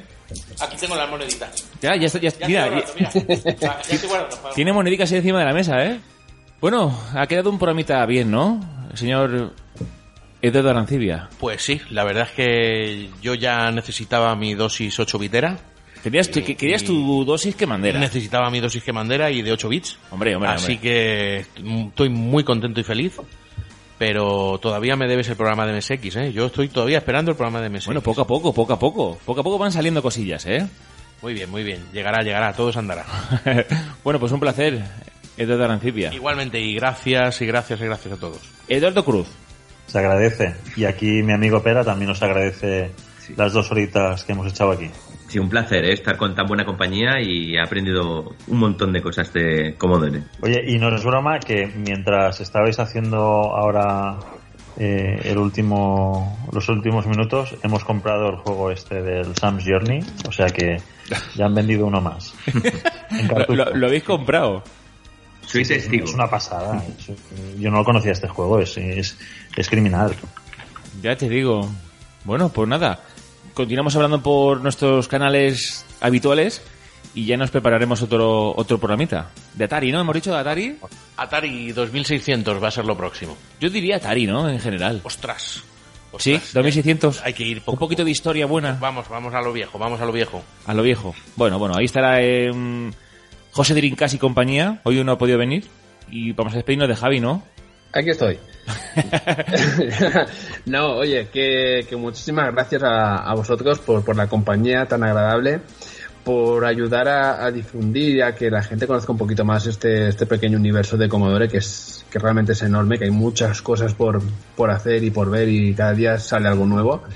Y bueno, y sobre todo, pues eso, por haber estado aquí y por darme la oportunidad de pasar un buen rato con vosotros, aprendiendo también eh, y, y ayudar un poquito, pues eso, a, a que se conozca, a que se conozca Commodore desde dentro y desde fuera.